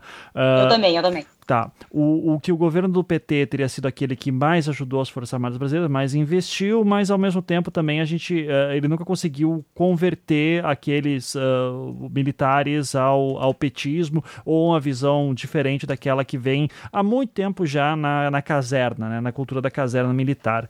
É, e que daí o, o, Evo teria acontecido mais ou menos a mesma coisa, ele também teria investido muito uh, nos militares, mas não ganhou a simpatia deles. E por fim, uh, eu daí nesse só que daí assim a, o ponto de discussão aqui que eu achei interessante é que esse não seria exatamente um golpe militar, mas seria um golpe miliciano. Uh, ou paramilitar. Queria que você falasse um pouquinho sobre isso, se você concorda com essa análise, se ainda é muito cedo para falar, mas o que está acontecendo nesse sentido? Então, na verdade, assim, o que eu tenho pensado, tenho observado, e talvez eu me, me veja completamente errada, é que o momento do golpe, a, a dissuasão, ou seja, né, a, a criação de perigo, não foi das Forças Armadas, foi do miliciano. Claro, contou com a anuência das Forças Armadas, contou, mas quem é a, a arma, o poder de fogo mesmo foi miliciano, foi do cívico foi do civil. E é por isso que eu acho que é importante a gente diferenciar esse golpe do golpe dos golpes dos anos 70, dos anos 60 aqui na América Latina, né? Existe um componente diferente que é justamente o componente do miliciano. Uhum. Ao mesmo tempo, a impressão que eu tenho é que esse debate sobre como a gente traz as Forças Armadas para dentro da democracia é não só muito difícil, mas muito necessário. Porque é isso, as Forças Armadas elas estavam com o Evo até último, os últimos segundos, mas a partir do momento em que elas decidiram não estar, bom, abriram as mãos, lavaram suas mãos, né? Sugeriram a renúncia e se colocaram ao lado do golpe, não só de forma que, que permitiram que os golpistas entrassem dentro do palácio, mas também. Uh, enfim, a forma como eles estão agindo agora, absolutamente violenta contra a população que está resistindo, é exemplo que não estavam necessariamente do lado do Evo, né? Ou seja, se demoraram para dar a virada, a partir do momento que deram, é violência, violência em cima de população originária. As imagens estão circulando por aí nas redes sociais, principalmente, mas em alguns jornais bolivianos também mostram isso. É, é postura de aniquilação com qualquer um que está tá resistindo ao, ao golpe, né? Nas ruas, principalmente de La Paz e em El Alto. Nessas duas cidades são cidades chaves. Uhum. Sim. Então, acho que é isso, assim, um, é, é, um golpe que ele contou com a anuência das Forças Armadas, e as Forças Armadas foram fundamentais? Foram, mas a dissuasão foi miliciana. Isso é importante da gente pensar. E a gente. E, e existe um risco de guerra civil, uh, de pessoas a favor do Evo começarem a ir pegar em armas e lutar contra a, a atual situação? Você acha que daqui a alguns. Qual é a tua leitura para os próximos dias? A impressão que eu tenho é que até existiria o risco de guerra civil se o lado da resistência estivesse armado. Não tá. O medo que eu tenho é a aniquilação e genocídio agora, porque eu acho que esse é o risco. Tá. Porque não existe comparação em termos de poder de fogo entre um lado e outro. Porque um lado está com o miliciano, está com a polícia, está com as forças armadas. Os outros lados estão o quê? Os trabalhadores rurais, a, a população originária. Então não existe comparação para que seja uma guerra minimamente assimétrica. O risco é, é genocídio, assim. É sempre, e é por isso que eu lamento tanto não existe setores de forças armadas, polícia, etc., que estejam a favor de Evo. Não, não existe essa articulação. Existe, mas eu acho que é irrelevante, assim. Posso estar completamente errado e amanhã acordar e ver outra coisa. Mas a impressão que eu tenho hoje é que não tem como. Última pergunta para te liberar. É, eu já ouvi de vários liberais uh, por vários anos que seria impossível um golpe militar acontecendo na América Latina depois de, sei lá, dos anos 2000, porque no dia seguinte o mercado reagiria mal e isso ia durar só alguns dias, seria só uma, uma, uma fantasia uh, que os caras tão, queriam colocar. Você vê alguma possibilidade disso acontecer, da, da, da pressão internacional ser tão forte que isso aí, essa palhaçada acaba ou não? O mercado reagindo acho... mal, etc. a impressão que eu tenho é que se alguém vai reagir uh, em prol da democracia boliviana é a frente progressista. Não é, é, talvez nem não necessariamente o progressista, mas o Putin, por exemplo, que já declarou que é golpe. Enfim, jamais o mercado. Uhum. o mercado está é feliz pra caramba com o que está acontecendo. Uhum. Porque vai poder entrar e investir, talvez confiar na privatização e na desestatização dos recursos naturais mas jamais para operar em favor do povo boliviano. Não tenho nenhuma esperança nesse tipo de coisa. Perfeito. E só para falar muito rapidamente, mas não esquecer isso, o Evo não fez um governo uh, uh, hostil a investimentos, nem não, hostil às elites bolivianas do ponto de vista econômico, uh, muito pelo contrário. e essa te, houve, assim, no ponto de vista econômico, teve uma conciliação fortíssima com uhum. os setores da elite produtiva da Bolívia. E a economia não ia mal, inclusive. Mas nada disso foi suficiente, né? Ela ia, a economia bem e estava é. no seu ponto alto aí dos últimos anos, mas enfim. Perfeito. Pessoal, eu quero Marília. pedir mil desculpas, mas eu vou ter que sair. Vai lá, Marília, uh, sem problema. Um prazer estar com vocês. Continuem o debate aí. Tá. E logo mais a gente volta a conversar, tá? Tá, beleza, Marília. Beijo. Até mais. Beijos. Então, então, uh, já que a Marília teve que sair, então, Carapanã, eu vou aproveitar nossos últimos minutos juntos para xingar o Luciano Huck e qualquer outro milionário por aí, certo? Uh, você quer comentar um pouco sobre o tweet dele? Porque isso, não sei se você fez isso, mas eu comecei a, a procurar os ditos liberais, centro, centro-direita, os caras se dizem assim, a nova política brasileira racional. Daí eu fui lá para Amoedo, eu fui atrás do Al, o Alckmin não twitta desde março, uma pena. Uh, mas Fernando Henrique, é, o, o, Dória, e claro, o mais famoso de todos esses caras foi o Luciano Huck. E, cara, ninguém repudiando o golpe na Bolívia, é, poucas pessoas falando assim que tipo é golpe. E, e eu queria que você falasse um pouco, claro, sobre essa. É, eu, eu sei que está toda uma narrativa também de tipo, não foi golpe, isso foi bom, mas eu queria que você falasse um pouquinho sobre essa questão desses ditos liberais uh, apoiando o golpe na Bolívia. Nenhuma surpresa, né? Uhum. Eu acho que não tem muito como.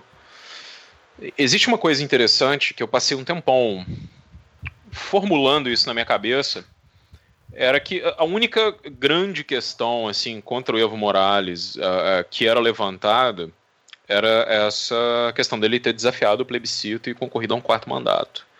E isso era, enfim, considerado como algo uh, não desejável e que colocava alguma preocupação, etc, etc. Né? olhando depois, assim, lendo o, o, que é, o que é que foi a história da Bolívia, a quantidade de golpes que existiram lá, é, esse todo esse aparato dessa direita mais violenta e o que, que aconteceu durante os governos do Evo, eu até consegui colocar essas coisas num contexto mais favorável ao, ao Evo Morales, assim. Agora, isso que aconteceu agora é totalmente despro desproporcional, né? Uhum. Uh, é totalmente desproporcional. E aquilo que foi dito de que quando um, um presidente de esquerda confia nas instituições para resolver um impasse, ele toma um tombo, o tombo que o Evo Morales tomou foi um dos maiores, né?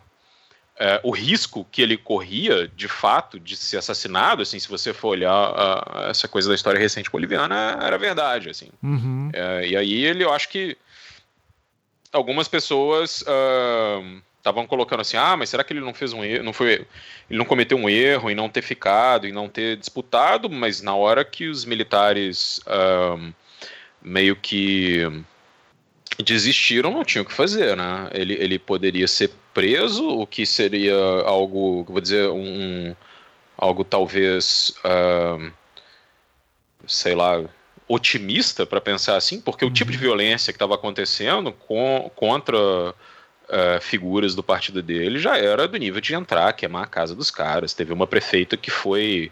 Uh, que Amarrada. foi uhum. aprisionada, viu machucada, cortaram os cabelos, jogaram tinta, é. bateram em jornalista, era um negócio. E isso, assim, aí uma coisa que era interessante, no domingo, quando estavam falando que estavam comemorando a renúncia dele, a comemoração da renúncia dele era um monte de gente mascarada e armada das forças policiais.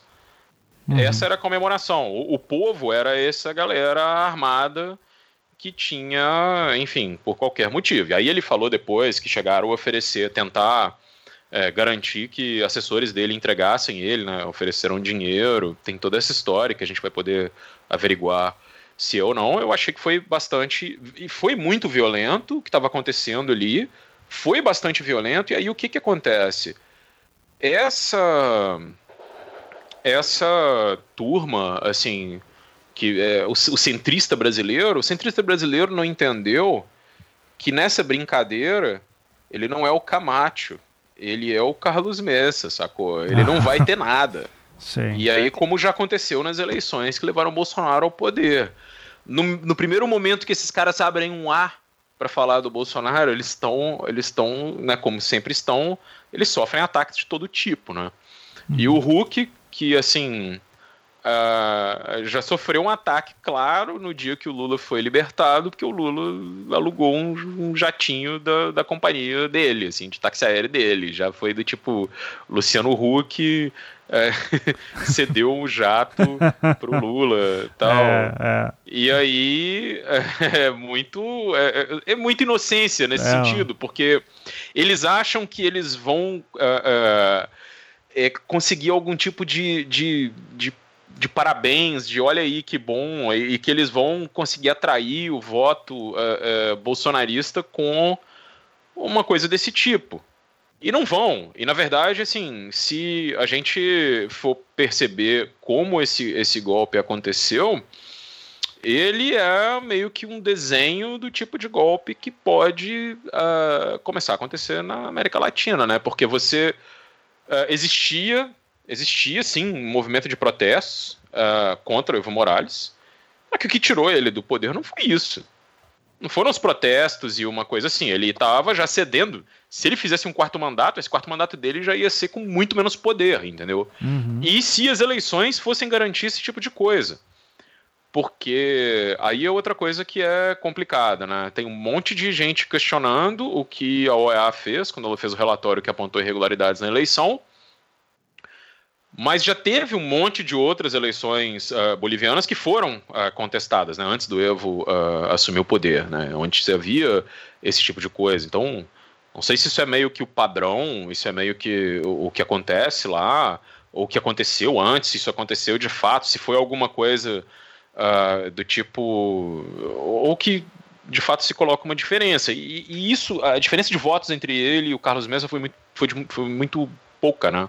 Uhum. Uh, foi uma coisa de 600 mil votos, assim. Não, não, Aliás, não aí para a eleição Bolívia, dele, não para eleição dele. Para eleição, não, a, eleição a, dele. A assim. diferença de 600 mil votos era a diferença necessária para ter um segundo turno ou não, né? Esse. Ah, tá. Então a, a, diferença foi, uh, cara, eu vou chutar uns números malucos aqui, desculpa quem tá ouvindo e sabe de cabeça. Era do tipo assim, vamos dizer que precisava de. É, ele teve 51 uh, ah, milhões de. 51 milhões não, dá, não era tudo isso. Mas 51%, o outro cara teve 41%, e se a diferença fosse um pouco menor, é, eles, uhum. ele tinha segundo turno. Né? Então, Bom, a treta toda e... foi que ganhou no primeiro turno. Pois é. E aí. O que. E aí, bom, isso aqui tudo o ouvinte escutou até agora sem ter uma noção interessante, que eu acho que a população da Bolívia não chega nem a 15 milhões de pessoas. Né? Ah, isso. Uhum. É, é, muito pouca gente, assim. Uhum. É, para padrões brasileiros. Então, todo, toda vez, cara, que alguém falar que algum desses outros países latino-americanos vai mandar alguém para invadir o Brasil ou qualquer maluquice desse tipo, uh, lembre, lembre disso, cara. Não tem, uhum. não, não faz nenhum sentido. Não, mas Bom, é, eu é acho... pelo poderio, uma Venezuela invadindo aí com, com o armamento que tem ia causar um estrago, pelo menos. Mas daí, daí é uma outra ah, história. cara, não tem, não tem, não tem, não existe isso, não, não tem, não tem, eu acho que não faz nem sentido, assim, não tem como é, essas ideias são, são engraçadas quase. Tá. Não acho que. É, enfim. Não acho que dá pra, pra, pra nem. Talvez com. O negócio é só fazer a guerra rápido, né? Porque a munição só dura uma hora. não, não, pô, mas tem fábrica pra fazer mais munição também. Não, não tô brincando, cara, tô brincando. É que essa história você é. me deixa puto. Oh, o Brasil eu tem. Adoro, eu adoro, eu adoro, eu adoro essa história porque ela é, ela é tipo uma piada recorrente, assim. é claro, é uma, é uma bobagem, gente. Não acreditem nisso. Sim. Usem como piada. Uhum, mas eu, eu, eu, vou falar o seguinte, caras. Eu, eu acho que. Eu não não sei, assim, foi, foi tão desproporcional que o fato, e, e, não foi uma coisa assim, esses centristas brasileiros meio que cravaram isso, e um pessoal falou, ah, isso só aconteceu porque o Evo tentou esse quarto mandato, ele meio que fez uma coisa meio, meio, meio sacana aí durante as eleições, pode ter havido fraude, etc, etc. Agora, isso aí, ele já estava encurralado, entendeu? Uhum. Já tinha como resolver isso de mil outras maneiras. Só que o que, que acontece? Uma parte enorme da população boliviana vota nas pessoas do partido dele. O partido dele tem maioria. Os caras vão aceitar isso, entendeu? E Sim. essa é uma outra coisa para se ficar de olho, porque o que está acontecendo agora? Durante aquela sessão que aquela senadora foi, uh, ela se autodeclarou presidente, né? Ela estaria na linha de sucessão, mas eles precisariam aprovar a renúncia do Evo. Uh, o parlamento precisaria aprovar a renúncia do Evo e, e aprovar uh, ela como, como sucessora, porque toda a linha sucessória da presidência da Bolívia, uh, praticamente até ela uh, renunciou ao cargo. Uhum. O que aconteceu ali foi que uh, eles falaram: ah, não, não, não for, os, os, parlamentares do MAS não compareceram ao parlamento. Eles não puderam entrar. Uhum. Tem um maluco, grupo armado bloqueando rua na capital. Hoje teve o caso de uma congressista que foi agredida ao tentar entrar no parlamento pela polícia. É. Então, assim, cê, é, o que, e aí? Se for ter eleições, essas pessoas vão poder concorrer? Vai ter eleições livres agora? Agora a democracia está salvaguardada. Porque parece esse papo que a gente vê o tempo todo, assim, e é uma coisa que eu acho complicada. Eu gosto de Bashar al-Assad? Não. Eu gosto de, sei lá, o outro lá, o Muammar al-Qaddafi, Saddam Hussein, qualquer coisa. Nem dá para comparar esses caras com o Evo não foram líderes que foram eleitos democraticamente. Não, agora, o, os Estados Unidos, né, no caso, sempre quando isso acontece, a gente tem as potências apoiando esse tipo de, de reviravolta aí. Que, não raro, destroça países inteiros. Uh, coloca a coisa numa situação muito pior do que estava antes. Então fica sempre essa coisa que é ter um pouco um pé atrás, assim porque essa ideia de que de que agora existia esse cara que era um grande problema para uma democracia efetiva, que agora vai se efetivar porque ele saiu. Num processo violento desse, cara, uhum. não vai. Não vai. Como. É, como a Marília disse, Uh, o risco é de você ter morte em massa de populações uh, camponesas e indígenas. Assim, uh, você vê vídeos de pessoas em alto sendo detidas e são senhoras de idade, algemadas, falando: ah, eu vim aqui para comprar comida, eles estão me detendo, eu, eu, só vim aqui para fazer não sei o quê, e sendo tratadas de pessoas sendo tratadas de forma brutal. Uhum. fica essa coisa que é, é um pouco e aí, o, o por quê? Porque, cara, vamos, vamos, vamos ver. Qual é a educação aí para ser babaca, assim, também? Porque essa coisa desse esse, esse centro democrático brasileiro, eles passam um tempo enorme é, sem entender como eles chegaram aqui. Parece que eles ainda estão perdidos, né? Uhum. Porque apoiaram a deposição da Dilma achando que eles seriam o, o, as pessoas da vez. E não foram. E deixaram o oportunista tomar. Eu eu não sei o que, que vai acontecer na Bolívia, mas assim, vai. não, não faltarão arrependidos. Uhum. Porque não, nada indica que esses grupos que tomaram o poder de assalto querem dividir o bolo deles. Sim. Entendeu? Uhum. Para isso se podia ter feito mil outras coisas. E aí já tem todo um negócio. A base, a base do Evo já estava muito rachada, entendeu? Esses anos que ele, uh, o MAS, né, o Movimento ao Socialismo, ele vem de um ele vem de uma meio que uma, uma agremiação de, de movimentos sociais, de, de movimentos camponeses, movimentos indígenas, um monte de gente que conseguiu uh, uh, ocupar assim, um espaço de representação política depois daquelas crises todas, né, da guerra do gás, da guerra da água, ali no começo dos anos 2000, uh, onde a Bolívia estava vivendo, uma, assim, os pobres estavam sendo massacrados por medidas absolutamente malucas, né, tipo privatização da água, que é uma coisa você ter, sei lá, taxa de coleta de água da chuva e doideiras e coisas que não tem nenhum sentido.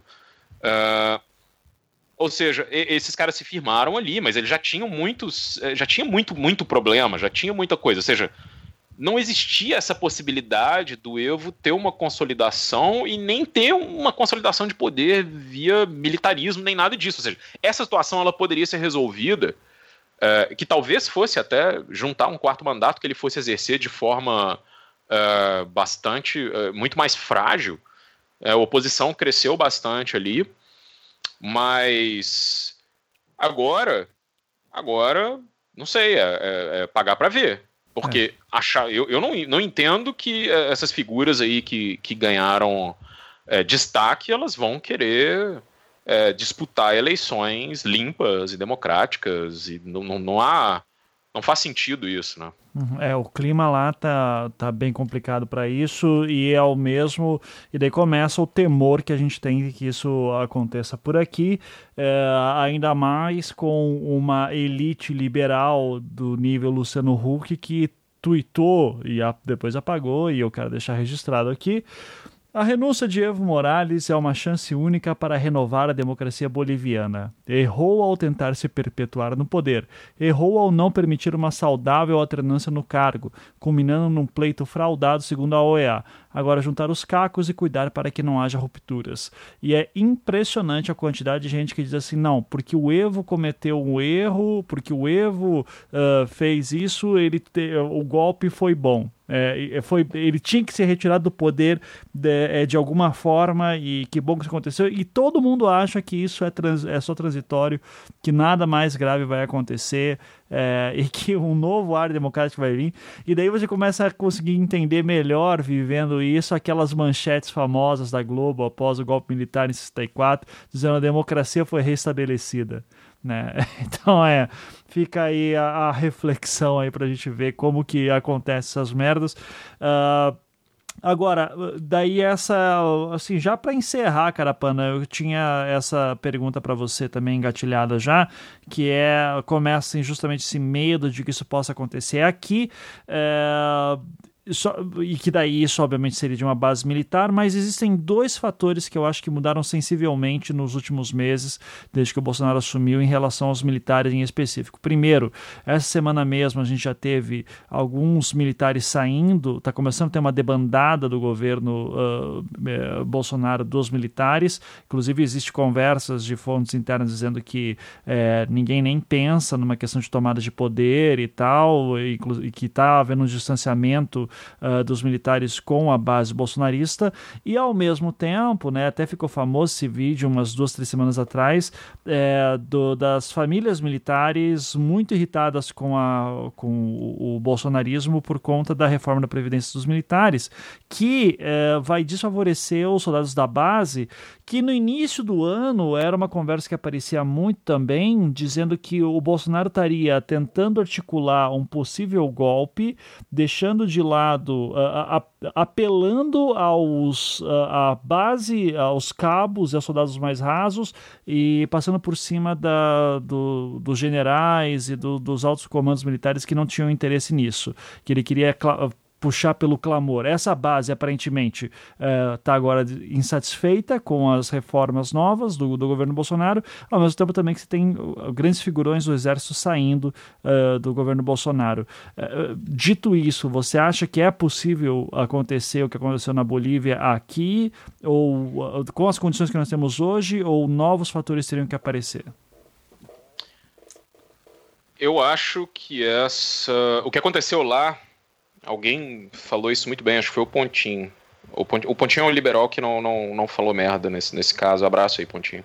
Sim. Mas ele falou que era quase que o que se esperava que pudesse ser feito no caso de uma vitória do Haddad, né?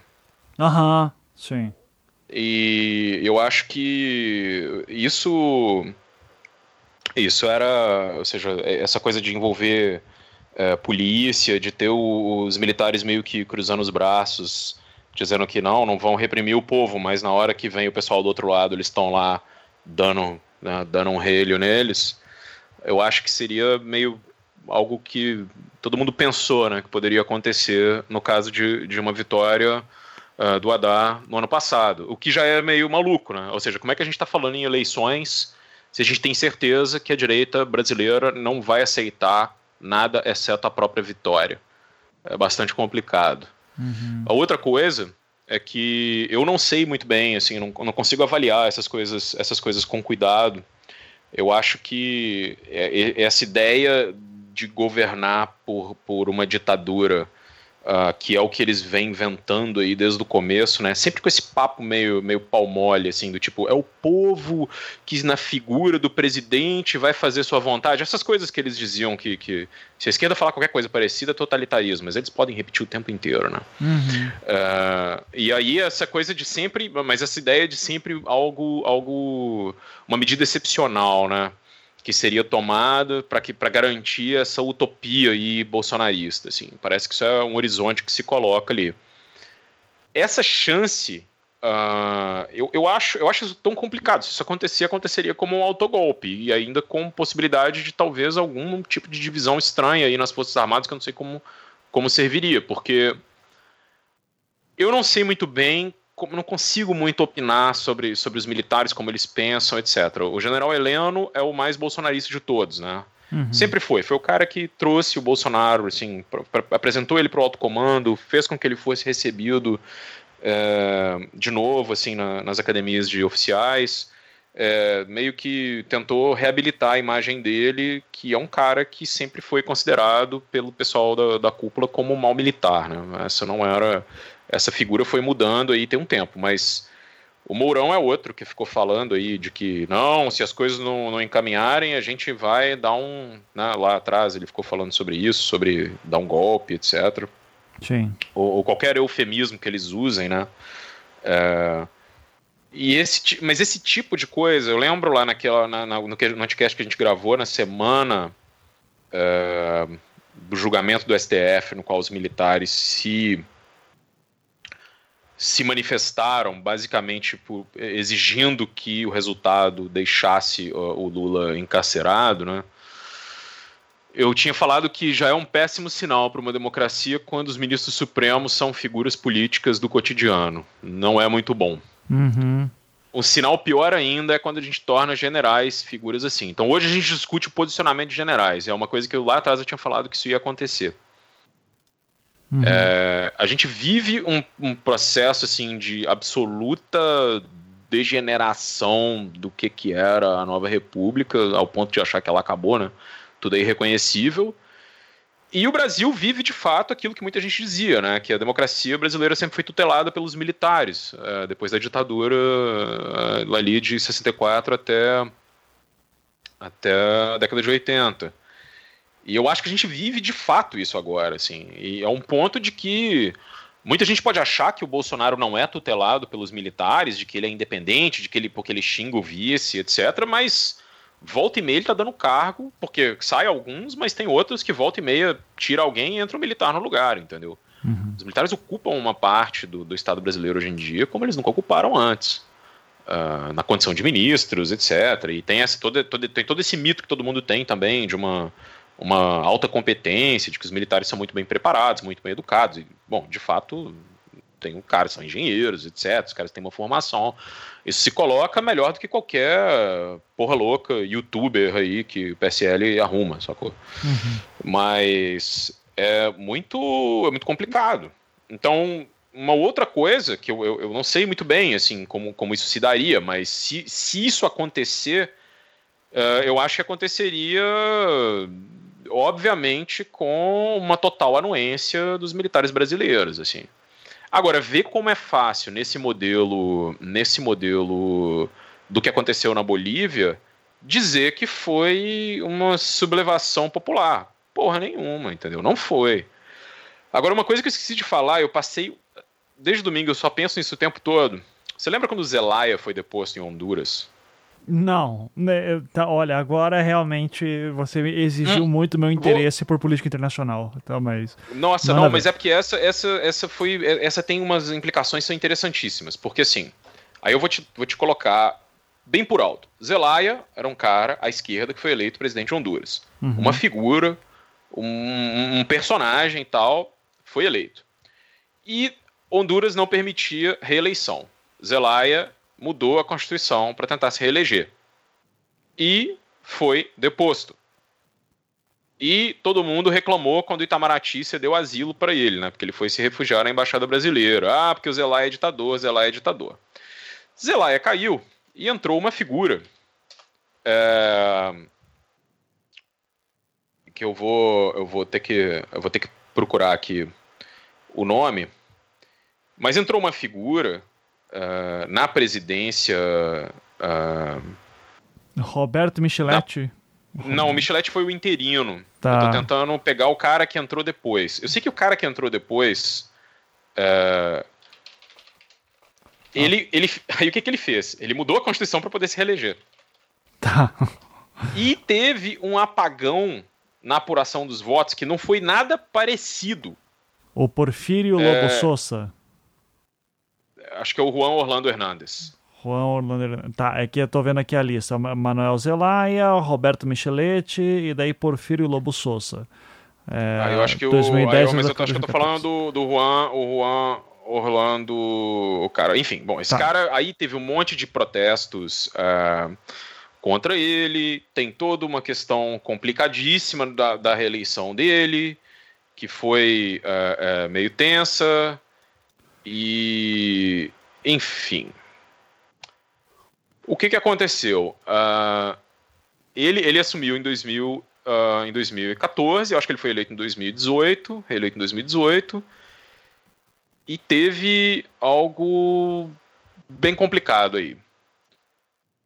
E aí, bom, esse cara que entrou, né, que fez essa, essa, uh, uh, que, que, enfim, fez a, essa coisa toda para poder se eleger, ninguém foi lá dizer que ele era é, um ditador.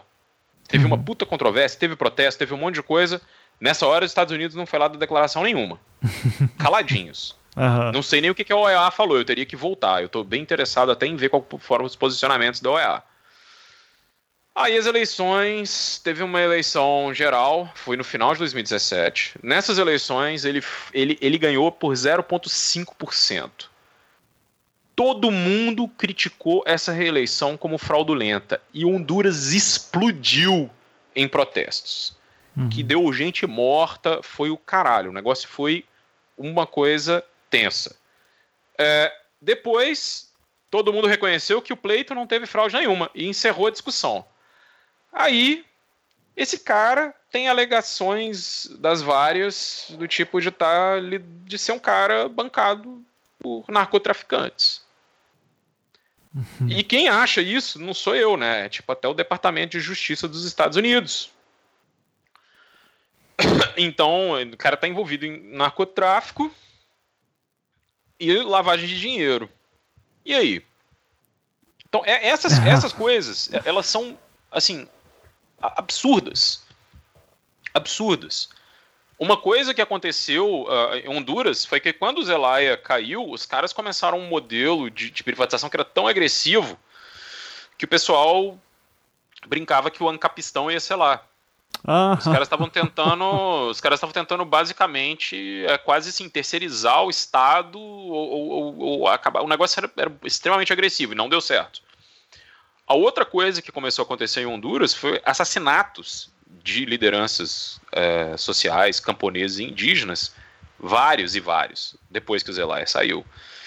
E alguns deles, o mais famoso foi o da Beta Cárceres, que parece que era uma ativista indígena e que uh, ficou provado que ela foi morta por um grupo ligado ao exército hondurenho. Então, assim, toda vez que o liberal centrista for abrir a boca para falar alguma coisa sobre a América Latina, aí eu vou ser babaca pra caralho. Lê a porra da história, cara. Pelo amor de Deus. O negócio aconteceu ontem, cara. Lê notícia. puta merda. Porque assim, eu sei que um monte de gente que fala. É porque os o senso comum desses caras já tá todo tomado por esse tipo de anti-esquerdismo de veja, sacou? Uhum. Onde os caras eles não conseguem somar um e um e entender mais nada. Não, eles não dão conta. E eles acham que eles sempre têm que tratar tudo como igual. Porque você não precisa gostar do Evo Morales para entender que teve um golpe na Bolívia. Sim. Muito pelo contrário. Faz, assim, não, e não adianta colocar isso. Ou seja, você tem esse, esses processos que acontecem, e o processo em Honduras foi. Não foi exatamente violento nesse sentido, né? De uma tomada. Uh, simplesmente. Uh, foi um pouco mais parecido com algo tipo que aconteceu com o Lugo e tal. Ah, o cara saiu, tinha que ir, foi embora, e aí tá, tá tudo resolvido. Só que depois começa uma, uma, uma onda de violência lá sem precedentes. Assim. E Honduras é o lugar na América Latina, eu acho que uh, talvez tenha caído, mas assim, durante muitos anos foi. É o país que tem uh, o maior número de homicídios proporcionalmente a 100 mil habitantes, assim. Uhum. É uma coisa, se a gente acha que o Brasil mata muito, Honduras mata o dobro, proporcionalmente Sim. falando, assim. É, é, muito é muito complicado, assim. Sim. Então, não sei se eu te respondi.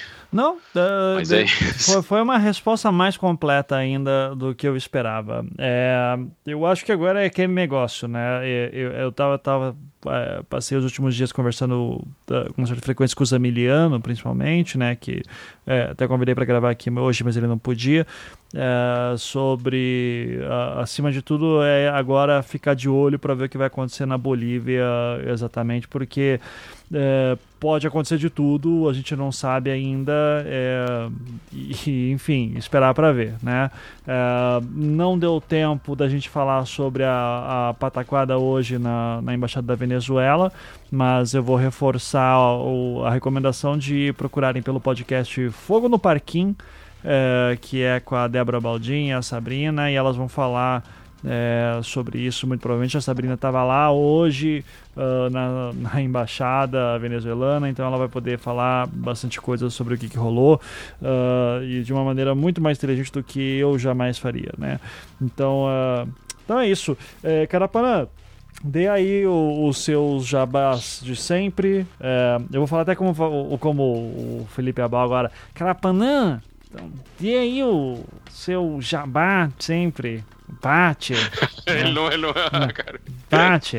Cara, ele, ele, não vai gostar dessa imitação, não, hein, cara. Não, mas bah, por Olha... que, Tri? É, isso é, é Tri falar assim, tchê. Né? Tchê, bah. bah. Leite quente, da dor de. Não, mas isso aí é então. é curitibano, por favor, né? Então. Ah, aí. Pois é. Vou fazer então. meu chimarrão aqui enquanto isso. Eu. Eu Sou o Carapanã, estou no Twitter, arroba Carapanarana. E eu sou um dos três integrantes do Vira Casacas, que é um podcast sobre política e o que mais eh, der na telha. E a gente grava toda semana, sai na madrugada de segunda para terça.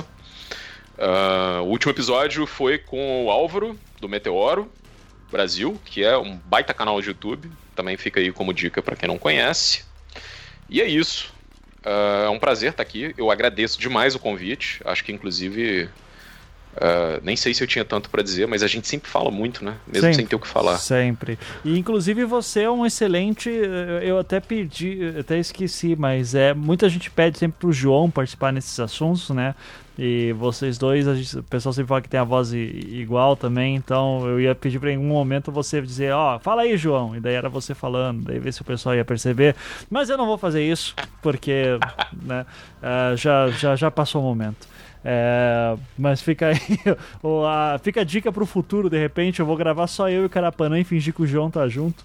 E aí você vai, vai fazer as duas vozes por mim. É, vai funcionar. Vai super funcionar. Carapanã, não, não demore tanto para voltar, cara. A gente gosta de você aqui, é sempre um prazer tê-lo certo? É, e, e, espero que seja mais tranquilo de agenda aí para aceitar os convites. E, e fique que registrado também, já que já convidei várias vezes o Carapanã para trazer aqui de volta e ele estava sempre ocupado, mas é sempre bom tê-lo aqui. É culpa da vida, é culpa da vida. Dessa é. vez eu, eu, fiz de tudo para estar tá aqui porque a gente tá, tava devendo. Ah, obrigado, eu agradeço. Então é isso, cara. Como sempre, vamos dar tchau para os ouvintes. Até mais. Tchau, tchau, gente. Tchau, tchau. E que a Marília volte com o tempo da próxima vez.